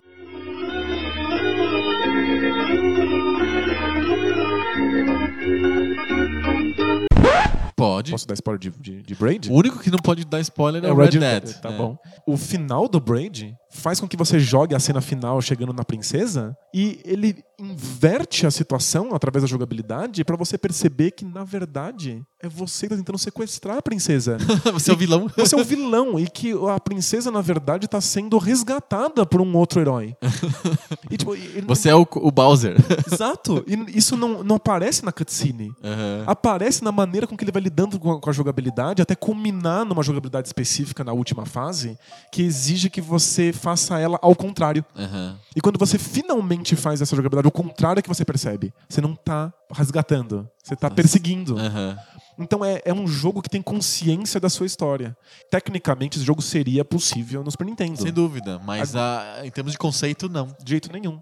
Eu já falei aqui no Poco Pixel antes do novo jogo do Jonathan Blow, que é o The Witness. Puzzlezão lá. É, o The Witness é uma coletânea gigantesca de puzzles e ele é gameplay puro. É incrível como ele, ele espera de você essa mentalidade de jogador antigo, Aham. que não sabe o que está acontecendo, que resolve tudo na unha, que faça as suas próprias comparações e associações. Por conta disso, ele consegue apontar para uma coisa que está fora do jogo. Ele aponta para o processo científico. Daí que ele tira o nome do, do The Witness. Aham. É, é sobre o que é ser um cientista. É um jogo sobre ciência. Que bizarro que, que seja assim. Doido. Mas é só porque ele conhece a história dos videogames, ele pode usar essa jogabilidade de uma maneira específica. Acho que essa é a grande lição, né? Tipo, esses, os jogos hoje em dia, eles podem ser melhores do que eram antigamente, eles podem ser especiais, desde que eles tenham noção de onde eles vieram. Exato. Se não fica esse jogo aí pasteurizado, botando historinha babaca enfiada na goela abaixo, e se você voltar pro Poco Pixel, ele é muito melhor do que isso. Ele, pelo menos ali, ele tava preocupado com jogabilidade. Acho que aí chega o ponto que eu queria chegar.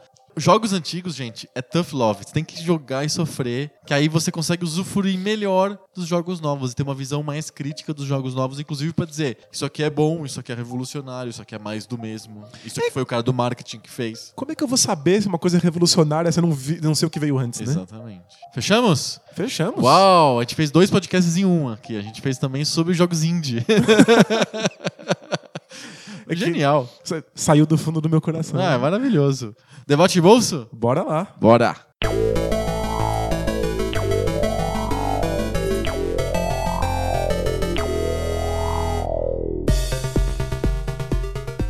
Debate de bolso, aquela seção do nosso podcast. Dá pra dividir entre antes de 2000 e depois de 2000? Não, né? Não tem sentido nenhum isso, mas enfim, vocês entenderam.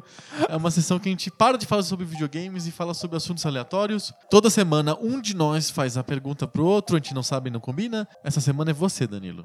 Sou? É, Eu queria falar de um assunto que talvez passe um pouco para videogames. tudo bem. A ideia é sempre que a gente saia de videogames, Sai de videogames? mas acho, que dá pra, dá pra sair um pouco e se aproximar um tiquinho. Tá bom, vamos lá. Eu queria falar de um assunto que tem como gatilho realidade virtual. Ah, interessante. Porque agora já saíram, né, os primeiros visores de realidade virtual pra gente usar em videogames, Sim. que eu não gosto de chamar de visor, eu gosto de chamar de capacete. É o capacete, é capacete. É um bagulho enorme que você enfia na cara. Fica o dia inteiro com esse capacete na cara.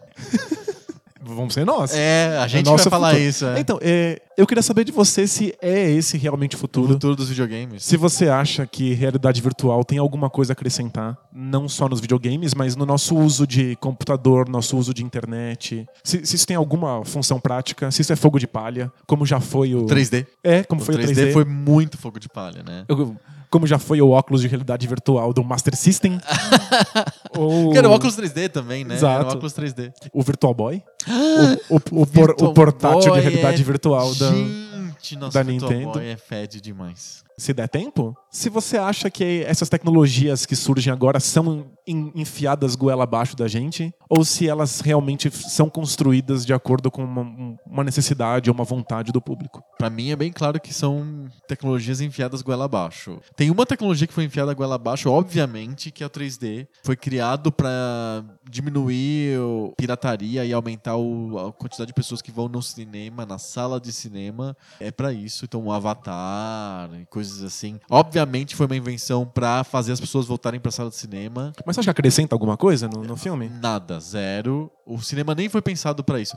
Esse é o ponto que eu ia chegar em tudo, todo todo o papo.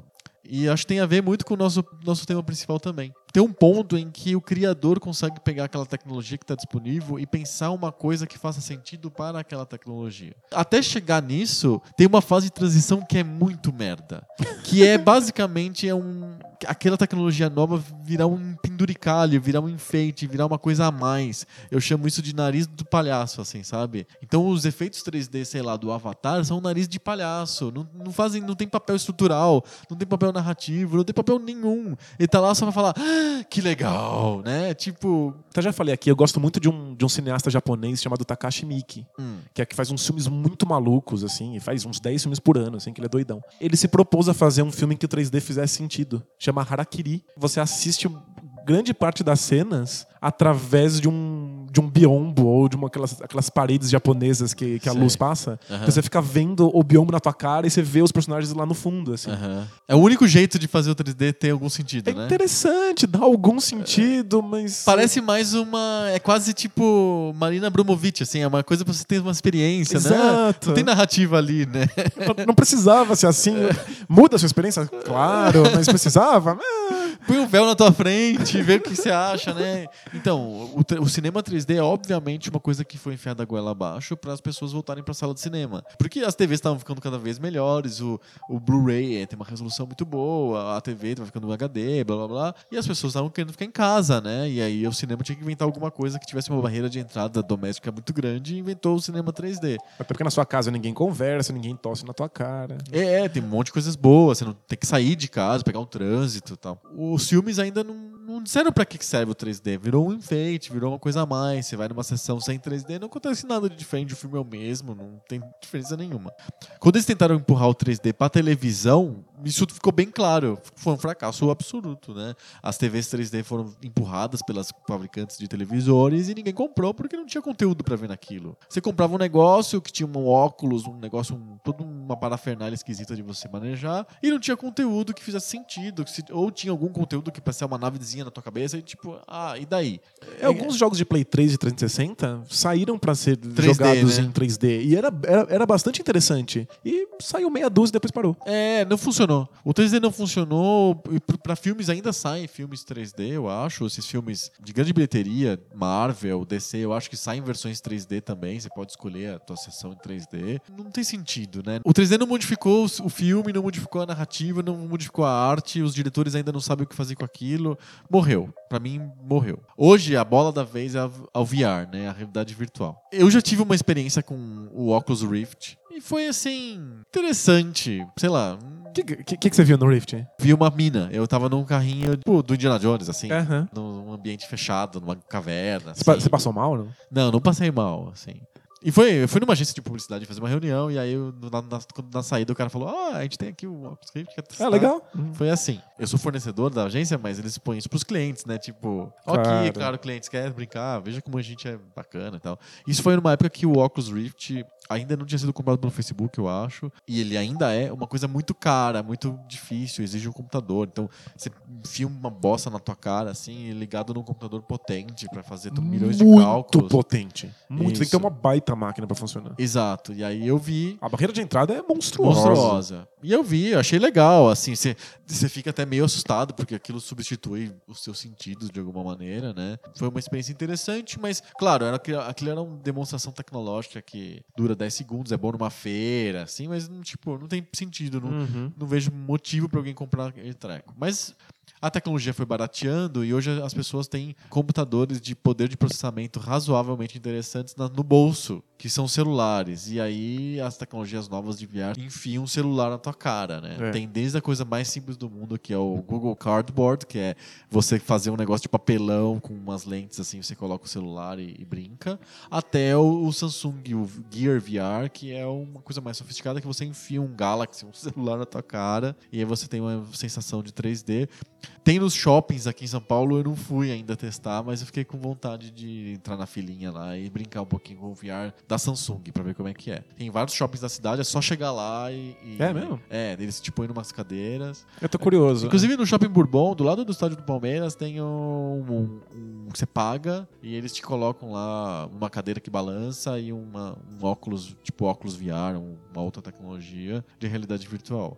Eu acho que esses óculos, essas tecnologias ainda estão nesse nível primitivo de sentar numa cadeira no parque de diversões, gasta 10 segundos e veja como que é a sensação de não estar no lugar onde você está. Por enquanto tá nesse nível de demonstração.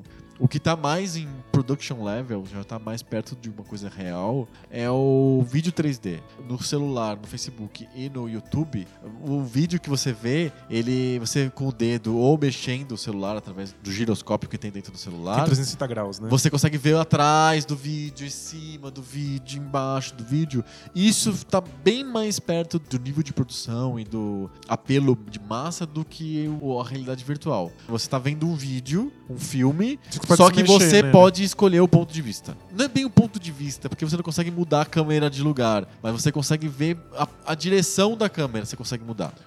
Enquanto eh, não é uma foto parada e você tá vendo todas as posições. Não, é- isso acontece enquanto o vídeo vai acontecendo. Então, tem, eu vi ontem um vídeo da, do The Verge, que é um site de tecnologia, que era ele mostrando os robôs que fazem coisas na casa e tal. E o vídeo que demonstrava aquilo era um vídeo 3D. Então, eu fiquei brincando com aquilo de propósito. Então, eu, muitas vezes eu ficava olhando pra parede, pro chão, e o robô tava do outro lado. Eu não tava vendo nada assim.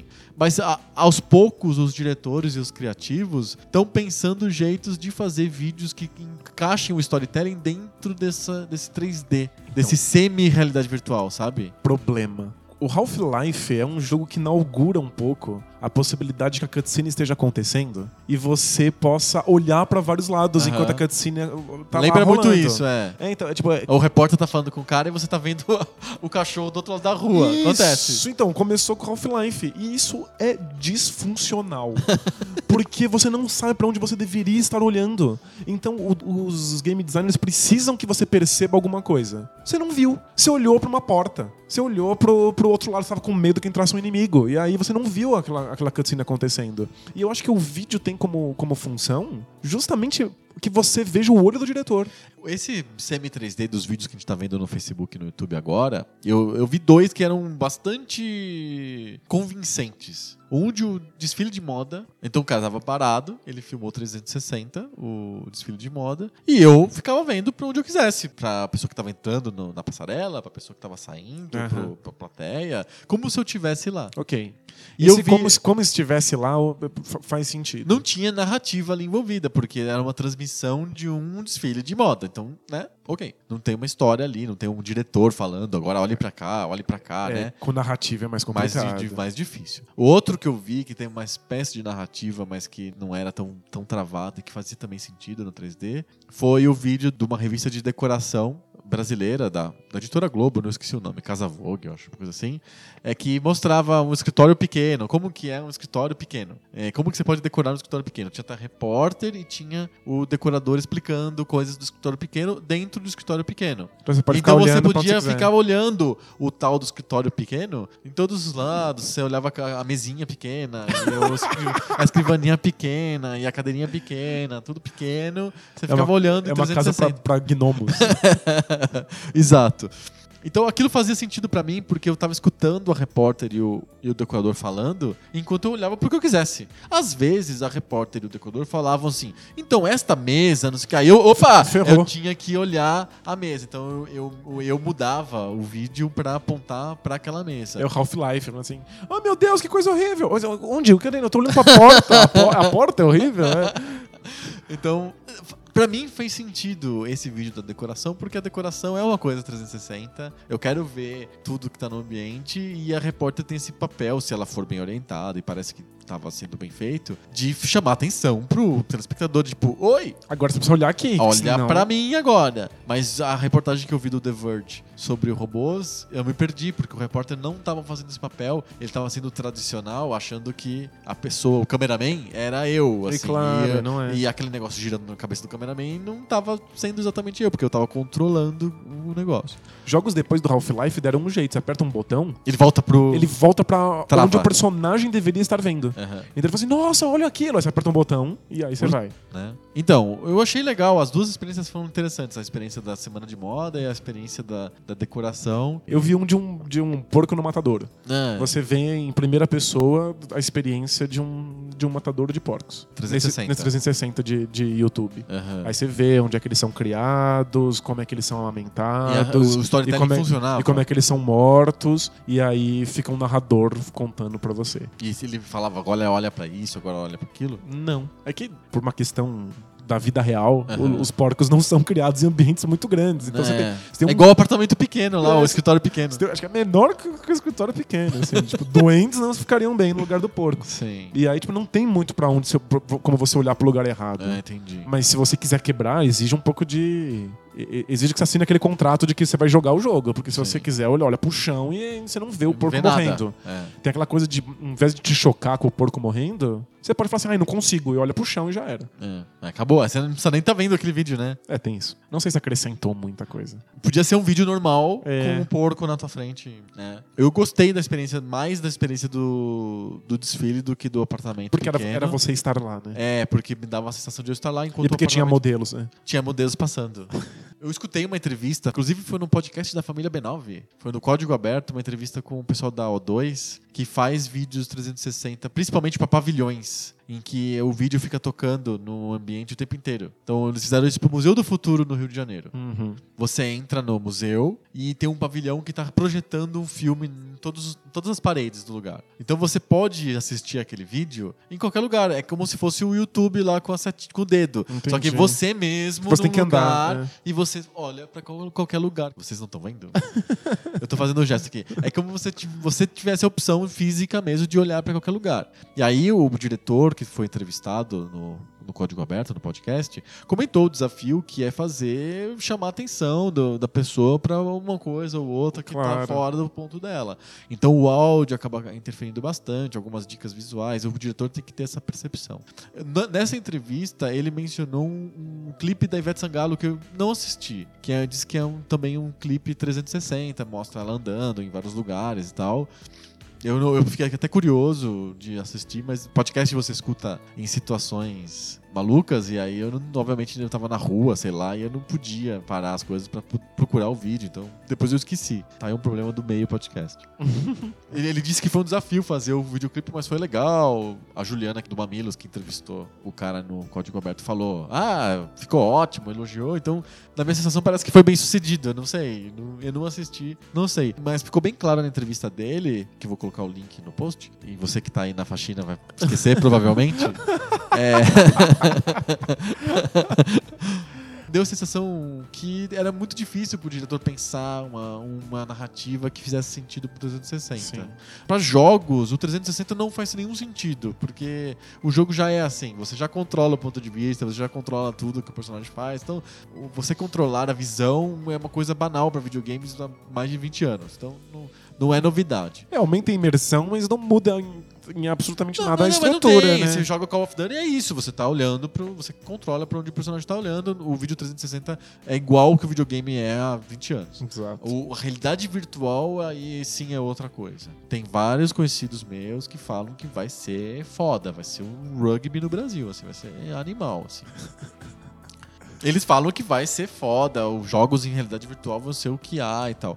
Eu ainda acho que ainda precisa a tecnologia precisa de evoluir mais um pouco para dar tempo dos criadores pensarem o que fazer com a tecnologia. Então o 3D já viu que não deu certo, o 360 tá indo para um caminho mais auspicioso, parece que vai fazer mais sentido. Agora eu tô curioso para saber o que, que o VR vai, vai acontecer com os jogos. É Porque por enquanto é eles- só pra jogo. É pra balançar a cadeira lá no, no, no, no- meio do shopping e você sentir que você tá num- numa mina pegando fogo na Bangladesh, sabe? Tipo. É que eu não imagino mudando em absolutamente nada a estrutura de jogo nenhum. Porque nos os jogos você já tem visão total periférica, 360, você já tá imerso naquilo. Talvez aumente o grau de imersão, vai mas não, aumentar o grau de imersão. mas não mas- muda o jogo em si, né? o VR, eu acho que ele tem uma capacidade de fazer o jogo ser mais restritivo e alienar mais partes do público do que sem o VR. Além daquele equipamento todo, você tem que se mexer, você tem que fazer muita coisa. Então você provavelmente você vai ter que jogar de pé. Aí você tem que virar, pra, digamos que o cara tá tirando nas suas costas, você tem que virar o teu corpo pra trás. Tem que ter pessoas te assistindo no ambiente pra você não tropeçar, cair, se machucar É, no lugar. Eu tô tendo Kinect feelings, assim. É. Sabe, parece legal, você compra porque você- a tecnologia parece interessante, mas na prática prática, não apresenta nada novo em termos de jogabilidade, a não ser piorar algumas jogabilidades que a gente já tinha. É, o Kinect ele é pior videogame e uma pior atividade física. Então ele é pior nos dois, dois, dois sentidos. Exato. O ping-pong do Kinect é pior do que fosse um jogo de ping-pong com controle e pior do que jogar mesmo ping-pong. Então, tipo. É o pior dos dois mundos. É, exato. É diver- divertidinho, mas não, não se sustenta, né? Não, não é uma jogabilidade nova o suficiente pra. Não. Mas acho que para jogos de dança a pessoa goste, sabe? Ah, sem dúvida. Conseguiu um, um- um nicho bem Achou um nicho muito específico que podia ser. que eles resolveram com o celular. Que se você não tem um Kinect, você usa o celular agora nos jogos novos de dança. Ah, ele- Você liga, sincroniza o celular e o celular descobre todos os movimentos e diz se tá só. certo ou não. É, é. Talvez o VR consiga funcionar muito bem pra alguns nichos específicos É, de então, jogos. eu acho né? que assim, vai evoluir o seguinte: vai ter VRs profissionais de tiro, tipo stand de paintball que vai ser VR, caras muito aficionados disso, ou aficionados de simulação de voo, eh, de carro. Esses caras vão usar o VR muito, assim. E aí, isso aos poucos, eles vão descobrindo jeitos de entrar no mainstream. Coisas não entram, né? Por exemplo, volante de carro e tal. Não nunca, entrou. nunca entrou. Nunca entrou. Simulador de voo com cabine, não sei o quê, nunca entrou. Tem um nicho, mas nunca entra. Eu acho que o VR tá fadado, assim, a ficar num nicho, assim, pra bastante tempo. O vídeo 360 pra co- contar história, não pra videogame, eu acho que tem mais futuro. Eu acho que a gente vai conseguir chegar em transmissões de esporte. Já pensou uma transmissão ao vivo 360 de esporte? Que eu posso olhar pra onde eu quiser e não tem que seguir a câmera. Isso. Eu posso ver o posicionamento da defesa quando, quando o time tá no ataque. Exato, você pode É. olhar pra torcida. Sim, mas Ou pra aquele cara que invadiu o campo. É que eu- Tipo, é que eu também acho que isso é nicho. Eu não acho que a- a- faz sentido ficar olhando pra cima da Mas é que defesa é pra maior parte das simples. pessoas. Eu acho que é, tende a não ser nicho o 360 porque ele é mais simples de implementar. É que justo esporte, esporte é uma experiência coletiva. Você não vai assistir sozinho com, com um capacete na cara. Será? Não, esporte é coisa que você vê com a família inteira, que você se encontra com seus amigos, você vai no bar, você vai no estádio. Não, tipo, tem uma coisa que não é individual é esporte. Entendi. Talvez só meia Filme dúzia. ou séries talvez funcione. Talvez. Agora, o esporte, me- talvez meia dúzia de nerds de esporte. Vão querer ficar vendo sozinhos pra poder mexer a cabeça e ver. Exato, porque eles, eles precisam ver qual é o posicionamento daquele lateral esquerdo desgraçado quando ele tá na defesa. Só E o aí- PVC vai assistir o futebol assim. É. Eu falei, eu, eu assistiria se fosse assim no basquete, mas no basquete não precisa, tá, tá todo A mundo quadra é pequena. Tá todo mundo no mesmo lado da quadra, a É. câmera mostra tudo. Tipo, É. não tem, eu não teria nada a, a ganhar Só o isso. futebol, talvez. Pois é, então. Tem uma questão de aplicabilidade, né? A tecnologia é impressionante, mas e- esse Mas aplica no que, que serve, é? Exato, eu acho que alguns desses eventos de sensação acho que vai evoluir pra um storytelling. Um storytelling é muito complicado porque você não sabe pra onde o maldito do telespectador tá olhando. Pois é. O VR eu acho que vai ficar nicho, vai ficar pro cara que gosta de carro, de simulador de avião e algumas coisas de, de De tiro e de exército e não vai pro mainstream. É minha sensação. Não, pra mim também. Eu acho que é, é o tipo de tecnologia que vai vindo, vai ser como o Kinect, vai impressionar e que vai ficar ali no nicho com meia dúzia de jogos feitos só pra ele e que você não, não vai pegar muito não, a não ser pra gente bem aficionada. E filme, eu acho que o VR é pior que o 360. Porque o 360 é só você olhar, né? O VR você tem que ter um capacete, tem que ter um negócio que é muito incômodo, pesado e ruim pra você ter uma experiência de duas horas que tinha ser divertido, confortável, com comida, legal, não sei o quê. Tipo, É. você não consegue for- forçar o cara numa tortura de duas horas num- com um fone de ouvido. É, sabe? VR Tipo, é mais pra jogo mesmo. é, VR é muito pra jogo e vai ser muito pra esses treinamentos de exército, treinamento de avião, treinamento de carro. O 360, vamos esperar que os criadores pensem em modelos de storytelling que sejam divertidos. Eu fico pensando num filme de terror em 360. Eu acho que faz sentido. Um filme que um personagem tá entrando numa casa escura e aí faz um barulho atrás, aí você vira e, e você leva susto junto com o cara. Eu acho que pode ser interessante. Quase todas os- as promessas de jogos de, de VR são de terror. É. Mas, curiosamente, o Outlast foi um jogo que revolucionou o terror no- no- nos últimos anos. Hum. Que é um jogo horripilante mesmo, dá um pânico desgraçado. Parte do pânico do jogo é que você não pode olhar pra qualquer lugar, porque você tá habitando um corpo ali vivo que não é o seu. Ah, você não controla. Então, tipo, você- você- claro que você controla, você mexe ele pra todos os lados. O problema é, tipo, ele tem medos que talvez você não tenha, porque ele é um personagem. Aham. Então, ele olha pra, pra, pros lados antes de abrir uma porta que talvez você não queira que ele Você não olhe. bo- botou pra ele olhar pro lado. Não, e, tipo, e- Ele olhou sozinho. Toda vez que ele vai abrir uma porta, ele olha pra, pra maçaneta. Ele olha pra própria mão dele abrindo a maçaneta. E isso dá um desespero, porque às vezes você não quer olhar pra ali. Você queria que ele estivesse olhando pra trás, porque você tá com medo que alguém esteja chegando enquanto ele abre a porta. Aham. Isso cria pânico. Se eu pudesse olhar pra qualquer lado, eu estaria de boa. Entendi. Eu estaria totalmente tranquilo. Então, tá todo mundo falando assim, nossa, o VR vai vai matar as pessoas do coração No em, terror. em jogos de terror. Eu acho que é justamente o contrário. Você É vai ficar na boa, ficar escaneando o cenário inteiro. Ele fica olhando pra tudo quanto é lugar. No, no Outlast, em que eu e- existo num, num personagem que tá ali, é que dá cagaço. Entendi. Eu acho que terror ainda não é o nicho que o VR vai funcionar. Qual que é o nicho, então? É de experiências, tipo desfile que eu falei? De sinta como estar ali? Turismo, por ia dizer exemplo? é tiro em primeira pessoa. O problema é que a tua cabeça com certeza mexe mais devagar do que a mão habilidosa de um cara no analógico. Total. Então, tipo, ninguém vai jogar isso aí com tiro em, em VR porque você tem desvantagem. Sim. Não tem- Eu não sei pra que serve. Acho que turismo talvez seja legal. Como que é você estar na Capela Sistina? Aí você põe a capacete e você... ah, Aliás, o, o Herzog não fez um filme em 3D em que ele visitou a- a- uma caverna que tem as, as pinturas rupestres mais antigas do- da, da França. hum. E aí você vê em 3D as pinturas e como as cavernas funcionam. Não- É VR ou 3D? é, é um filme 3D, por exemplo, Ah. no cinema mesmo. Porque senão ninguém pode visitar isso. Aham. Ele conseguiu uma permissão pra fazer uma filmagem Entendi. e pronto, você não pode ir lá e ver, vai estragar o 3D o bagulho. melhora do que eu simplesmente ver as Sim, é muito, pinturas? é muito legal que você consegue, você consegue ver a, a profundidade das rochas e como é que os desenhos Ah. vão seguindo isso. Aí faz, faz algum sentido. Faz algum sentido. Num VR, melhor ainda. Eu poderia ir lá visitar um troço que eu não posso na É, vida então, real. turismo talvez o VR seja legal. É. Mas aí é aquela coisa, né? 20 minutos no centro de Roma, sei lá, sabe? Tipo, Sim. não é duas horas assistindo uma história. E acho que não é jogando Call of Duty nem Também Outlast. acho que não. É, vai ficar por alguns nichos, talvez o turismo seja o mais perto da nossa vida normal, mas eu acho que vai ficar por nichos mesmo. É. Acho que rendeu. Não, acho que é isso. Rendeu bem mais do que eu imaginava. É, foi legal. São assuntos bem interessantes mesmo. Mas chegou a hora das Cartinhas? cartinhas. Cartinhas.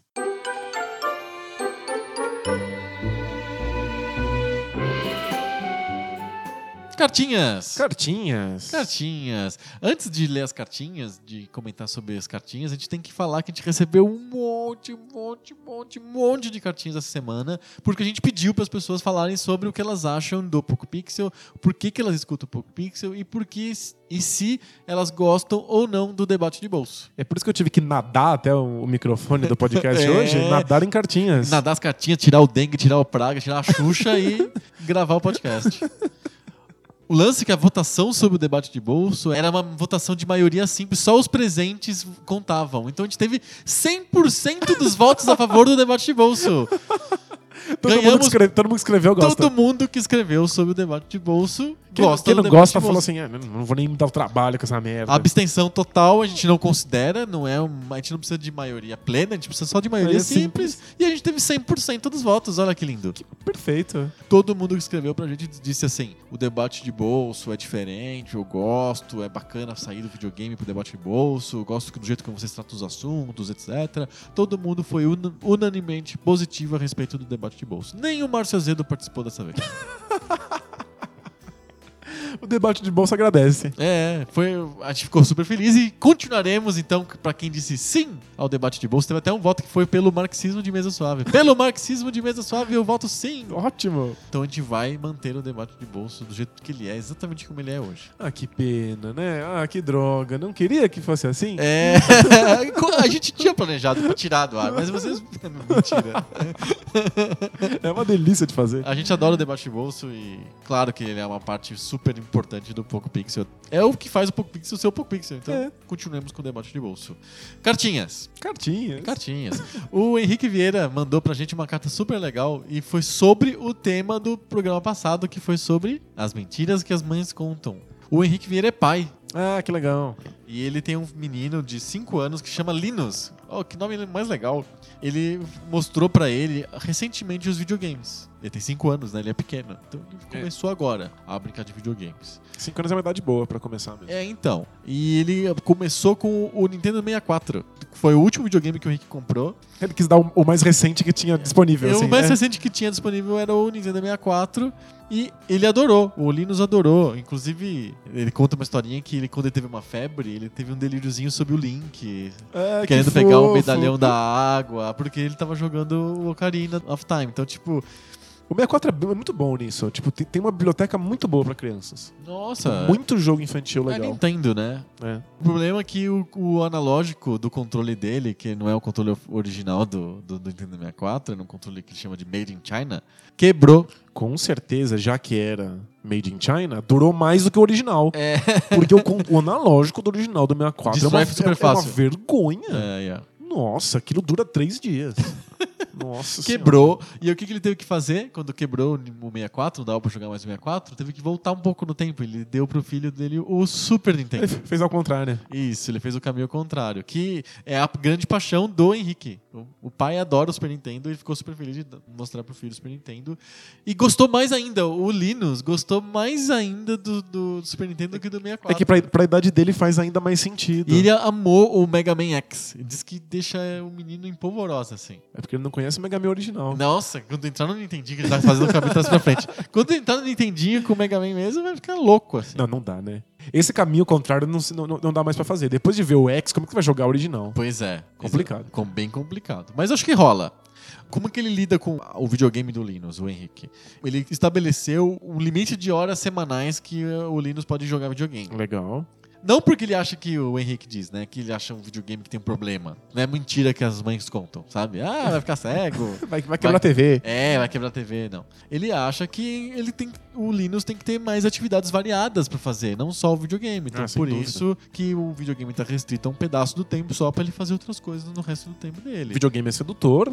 Existem outras milhões de atividades disponíveis pra crianças de Exato. 5 anos. Tem que a única coisa tudo. que eu acho que o Henrique não falou, mas eu imagino que ele deve estar fazendo assim, é não é só é uma questão de restringir as horas do videogame. É uma questão também de apresentar outras coisas. Claro. Se você fala assim, não pode videogame, mas também não, Não pode, nada, não pode nada. Fica aí, senta aqui. Aí fica sentado lá do lado. assim, É, ap- apodrecendo. né? Exato. Então, mostrando outras coisas, eu acho que faz sentido que, seja, que é ele, legal. ele nem vai sentir falta de não estar jogando videogame, ele tá fazendo outras coisas, né? Exato. E aí ele continua, o Henrique continua, e a, a parte mais divertida do texto pra mim é: ele não é bom de futebol, o Henrique não sabe jogar bola. Então a comunhão que ele tem com o filho é com o videogame, que, Que ele, ele sabe jogar bem o videogame, então ele faz essa comunhão com o filho via videogame, ensinando o filho a jogar videogame, etc, etc. Que é um, é um quality time grande assim que ele tem com o filho dele. O Fantástico. que é muito bacana. E ele acha muito estranho que as pessoas têm esse bias, né? Essa indignação seletiva com relação se o video, que o videogame é ruim e, por exemplo, o futebol é bom. Que futebol tem um monte de problemas e pensa na violência, na rivalidade, coisas desse tipo. né? E ele fica meio bravo com o avô materno do, do Linus, que tenta incutir nele uma corintianice. Nossa, em criança pequena isso é muito complicado. Porque cria uma sensação de família, uma noção de nós contra os outros. Sim. Tipo, de uma rivalidade agressiva. Que, aliás, criança tem muita agressividade, não, não tem onde colocar. Sim. Você fala assim, aquela, aquela ali é a torcida rival. Nossa, se puder, tipo, arranca o pescoço. É, É, tipo, é- é muito complicado. E os adultos acham engraçado isso. E ficam incutindo essa coisa de time na criança, né? Esporte é um troço que tem que, você tem que entender muito maduro o que tá acontecendo Sim. pra poder lidar É, com isso com sabedoria. engraçado, eu tenho que fazer o meia-culpa, porque eu faço um pouco disso também. Tem um sobrinho de 6 anos que mora no interior, e quando eu visito ele, ele- a gente conversa e tal. Os pais, a família toda da minha esposa é corintiana. Você tenta fazer ele, ele se tornar São Paulino? Não! O que aconteceu foi o seguinte: o pai dele colocou ele na escolinha de futebol pra ele já jogar bola, pra ele experimentar que, se ele gosta e tal. Aham. E ele adorou a experiência, mais uma experiência social do que esportiva. Ah, uma com criança certeza. pequena. É uma brincadeira. É uma brincadeira. Não tinha escolinha do Corinthians lá, na- lá no interior, era mais longe, então ele colocou, o, o Enzo, que é meu sobrinho, colocou na escolinha da Ponte Preta. E aí ele, ele adorou a Ponte Preta, então ele ficou Ponte Pretano. E aí o que eu faço de sacanagem com meu cunhado é ficar estimulando a Ponte Pretanice dele. Entendi. E ele escolheu a Ponte Preta, então eu fico. Aí a Ponte Preta, você é da Ponte Preta, né? Eu sou da Ponte Preta. É isso aí, faz muito bem. Vou te comprar uma camisa da Ponte Preta. E aí eu já tenho uma camisa da Ponte Preta. Ah, que bom, muito bom Ponte Preta.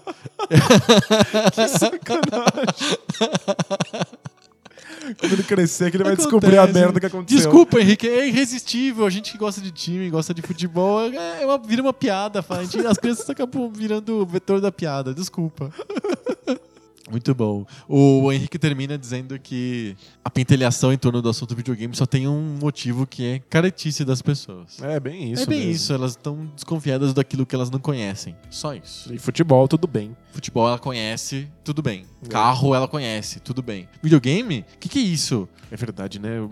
As crianças são muito estimuladas a terem fetiche por carro. Muito, muito. Conhecer marca e saber que velocidade pega. Sim. E querer um e ter carrinhos de brinquedo. Verdade. Agora, videogame. Videogame os pais não conhecem. Agora conhecem, né? Mas os nossos pais, os avós, não, não conhecem, acham esquisito. Até ele ser incorporado em tudo isso vai demorar um pouquinho. Então o Henrique tem razão. É caretice mesmo. É verdade. E a gente recebeu também uma cartinha épica do Cássio Guimarães. Ele mandou um PDF, mais um PDF pra nossa Mas- coleção. Vem pra cá, PDF. Mandem PDFs pra gente. E aí o Cássio falou assim: já que é PDF, eu vou carcar. Eu vou mandar um baita de uma cartinha. Virou uma cartona. São só 42 parágrafos. Ele mandou laudas e laudas pra gente, falando sobre o debate de bolsa e mais ainda, falando sobre. Lembra que criticaram a gente porque a nossa visão de reforma política era uma visão de esquerda? Sim. E a gente falou que Isso não faz nenhum sentido? não é de esquerda e por algum motivo as pessoas associam essa defesa de um congresso mais plural, etc., como uma luta da esquerda, o que não devia ser, mas as pessoas associaram a isso. O Cássio tenta destrinchar isso. Ele tenta descobrir por que a luta pela um congresso mais plural, uma, uma política mais plural, virou uma luta da esquerda.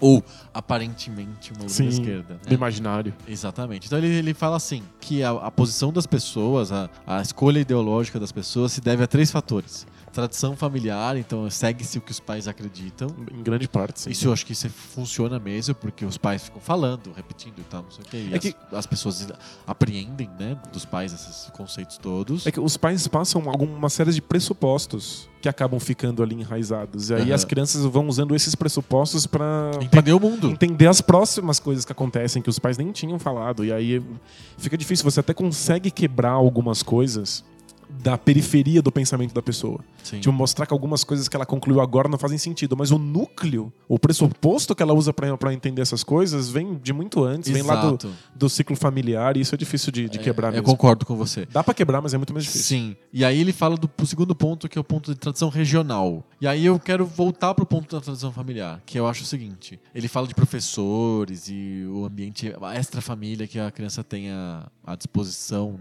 na infância e adolescência que acaba levando para um posicionamento ideológico na, na idade adulta. Eu acho que tem a ver com a família isso, porque é a família que diz qual que é o ambiente que a criança vai estar. Isso é verdade. Escolhe a escola, escolhe a religião da criança, se vai ter ou se não vai ter e qual é. E qual é o ambiente religioso que ela frequenta? Exato. Então, tudo isso é a família meio que impõe pra criança. Escolhe e as amizades, fica brava se tem um amiguinho que, é- que, é- X que, ou que é- Y. que é diferente ideologicamente. Exato. Então, talvez a família esteja misturado com esse negócio regional aí, do ambiente, a família determina bastante também. Até mudança de bairro, a família acaba forçando, e aí a família é muito determinante nesse, nesse lado também do ambiente que a criança tá. né? É, com certeza. E aí, outra coisa que a família tem toda, toda o determinismo possível que o Cássio coloca, que é a condição econômica. É, classe social. certeza. Obviamente, a criança não tem nenhum tipo de independência financeira, ela é basicamente reprodução do- da, da condição financeira dos pais.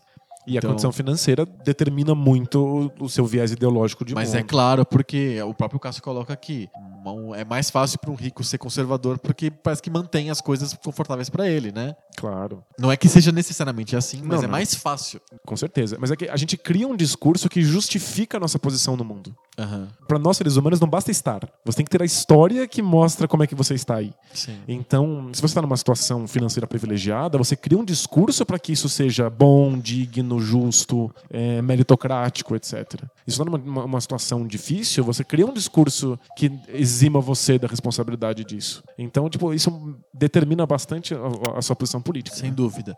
E aí o Cássio evolui dizendo que esses todos esses fatores contribuem para uma adoção semi-ideologizada das ideologias. É verdade. A pessoa acaba aderindo a uma posição de esquerda ou de direita mesmo sem pensar muito bem sobre isso. É Ela acaba reproduzindo uma posição desses fatores todos e não tem uma reflexão muito profunda sobre, sobre tudo isso. É mais mais uma questão de aparência, de posicionamento social, do que realmente uma definição ideológica. P- Posso fazer um paralelo bizarro? Claro. É tipo o Deus cristão que chama Deus. Quando as pessoas seguem o, o- o Deus cristão, elas acham que ele é o único que existe. Possível. Até é uma questão de nome. Essa ideologia que você recebe de casa desde o berço, ela não é ideologia. Ela é o certo, Ela, né? é, ela é a sua vida, ela é a existência, Aham. ela é o mundo. E aí você não percebe que essa ideologia é ideologia. Por isso que ela é uma proto-ideologia. Assim, mas Sim. não teve lá o, o pessoal naquele estado, é, Alagoas, que, eles, Ah. que eles proibiram ideologia na sala de aula? Ah, sim, teve isso. Então, É, é porque é é uma visão de que o que eles pensam nem é ideologia. É. Eles não conseguem entender como, qual é o posicionamento de um professor, como é que o conhecimento de, de humanas é construído. Tipo, é um distanciamento total, assim. É Exato. uma ignorância completa. Exatamente. Então ele fala, por exemplo, o Cássio, voltando à cartinha dele,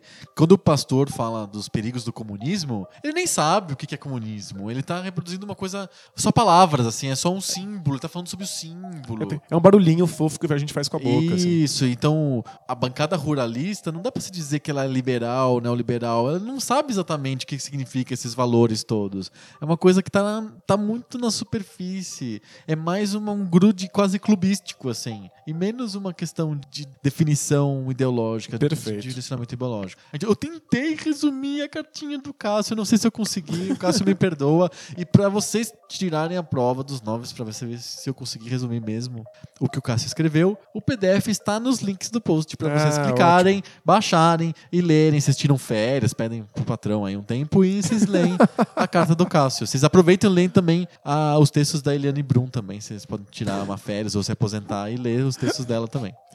Eu vou colocando todos eles num- num- numa pasta, assim. Vou, É, Aposentadoria. vou esperando aposentar. Eu vou ler tudo de uma vez. Tudinho de uma vez no fim do ano. Muito bom. Acho que a gente fechou com as cartinhas e a gente fechou com o programa também.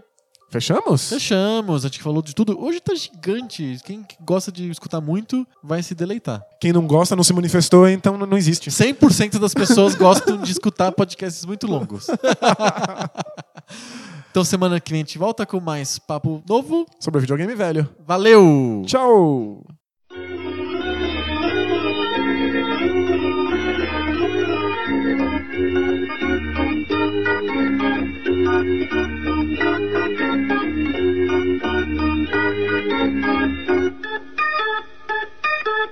Thank you.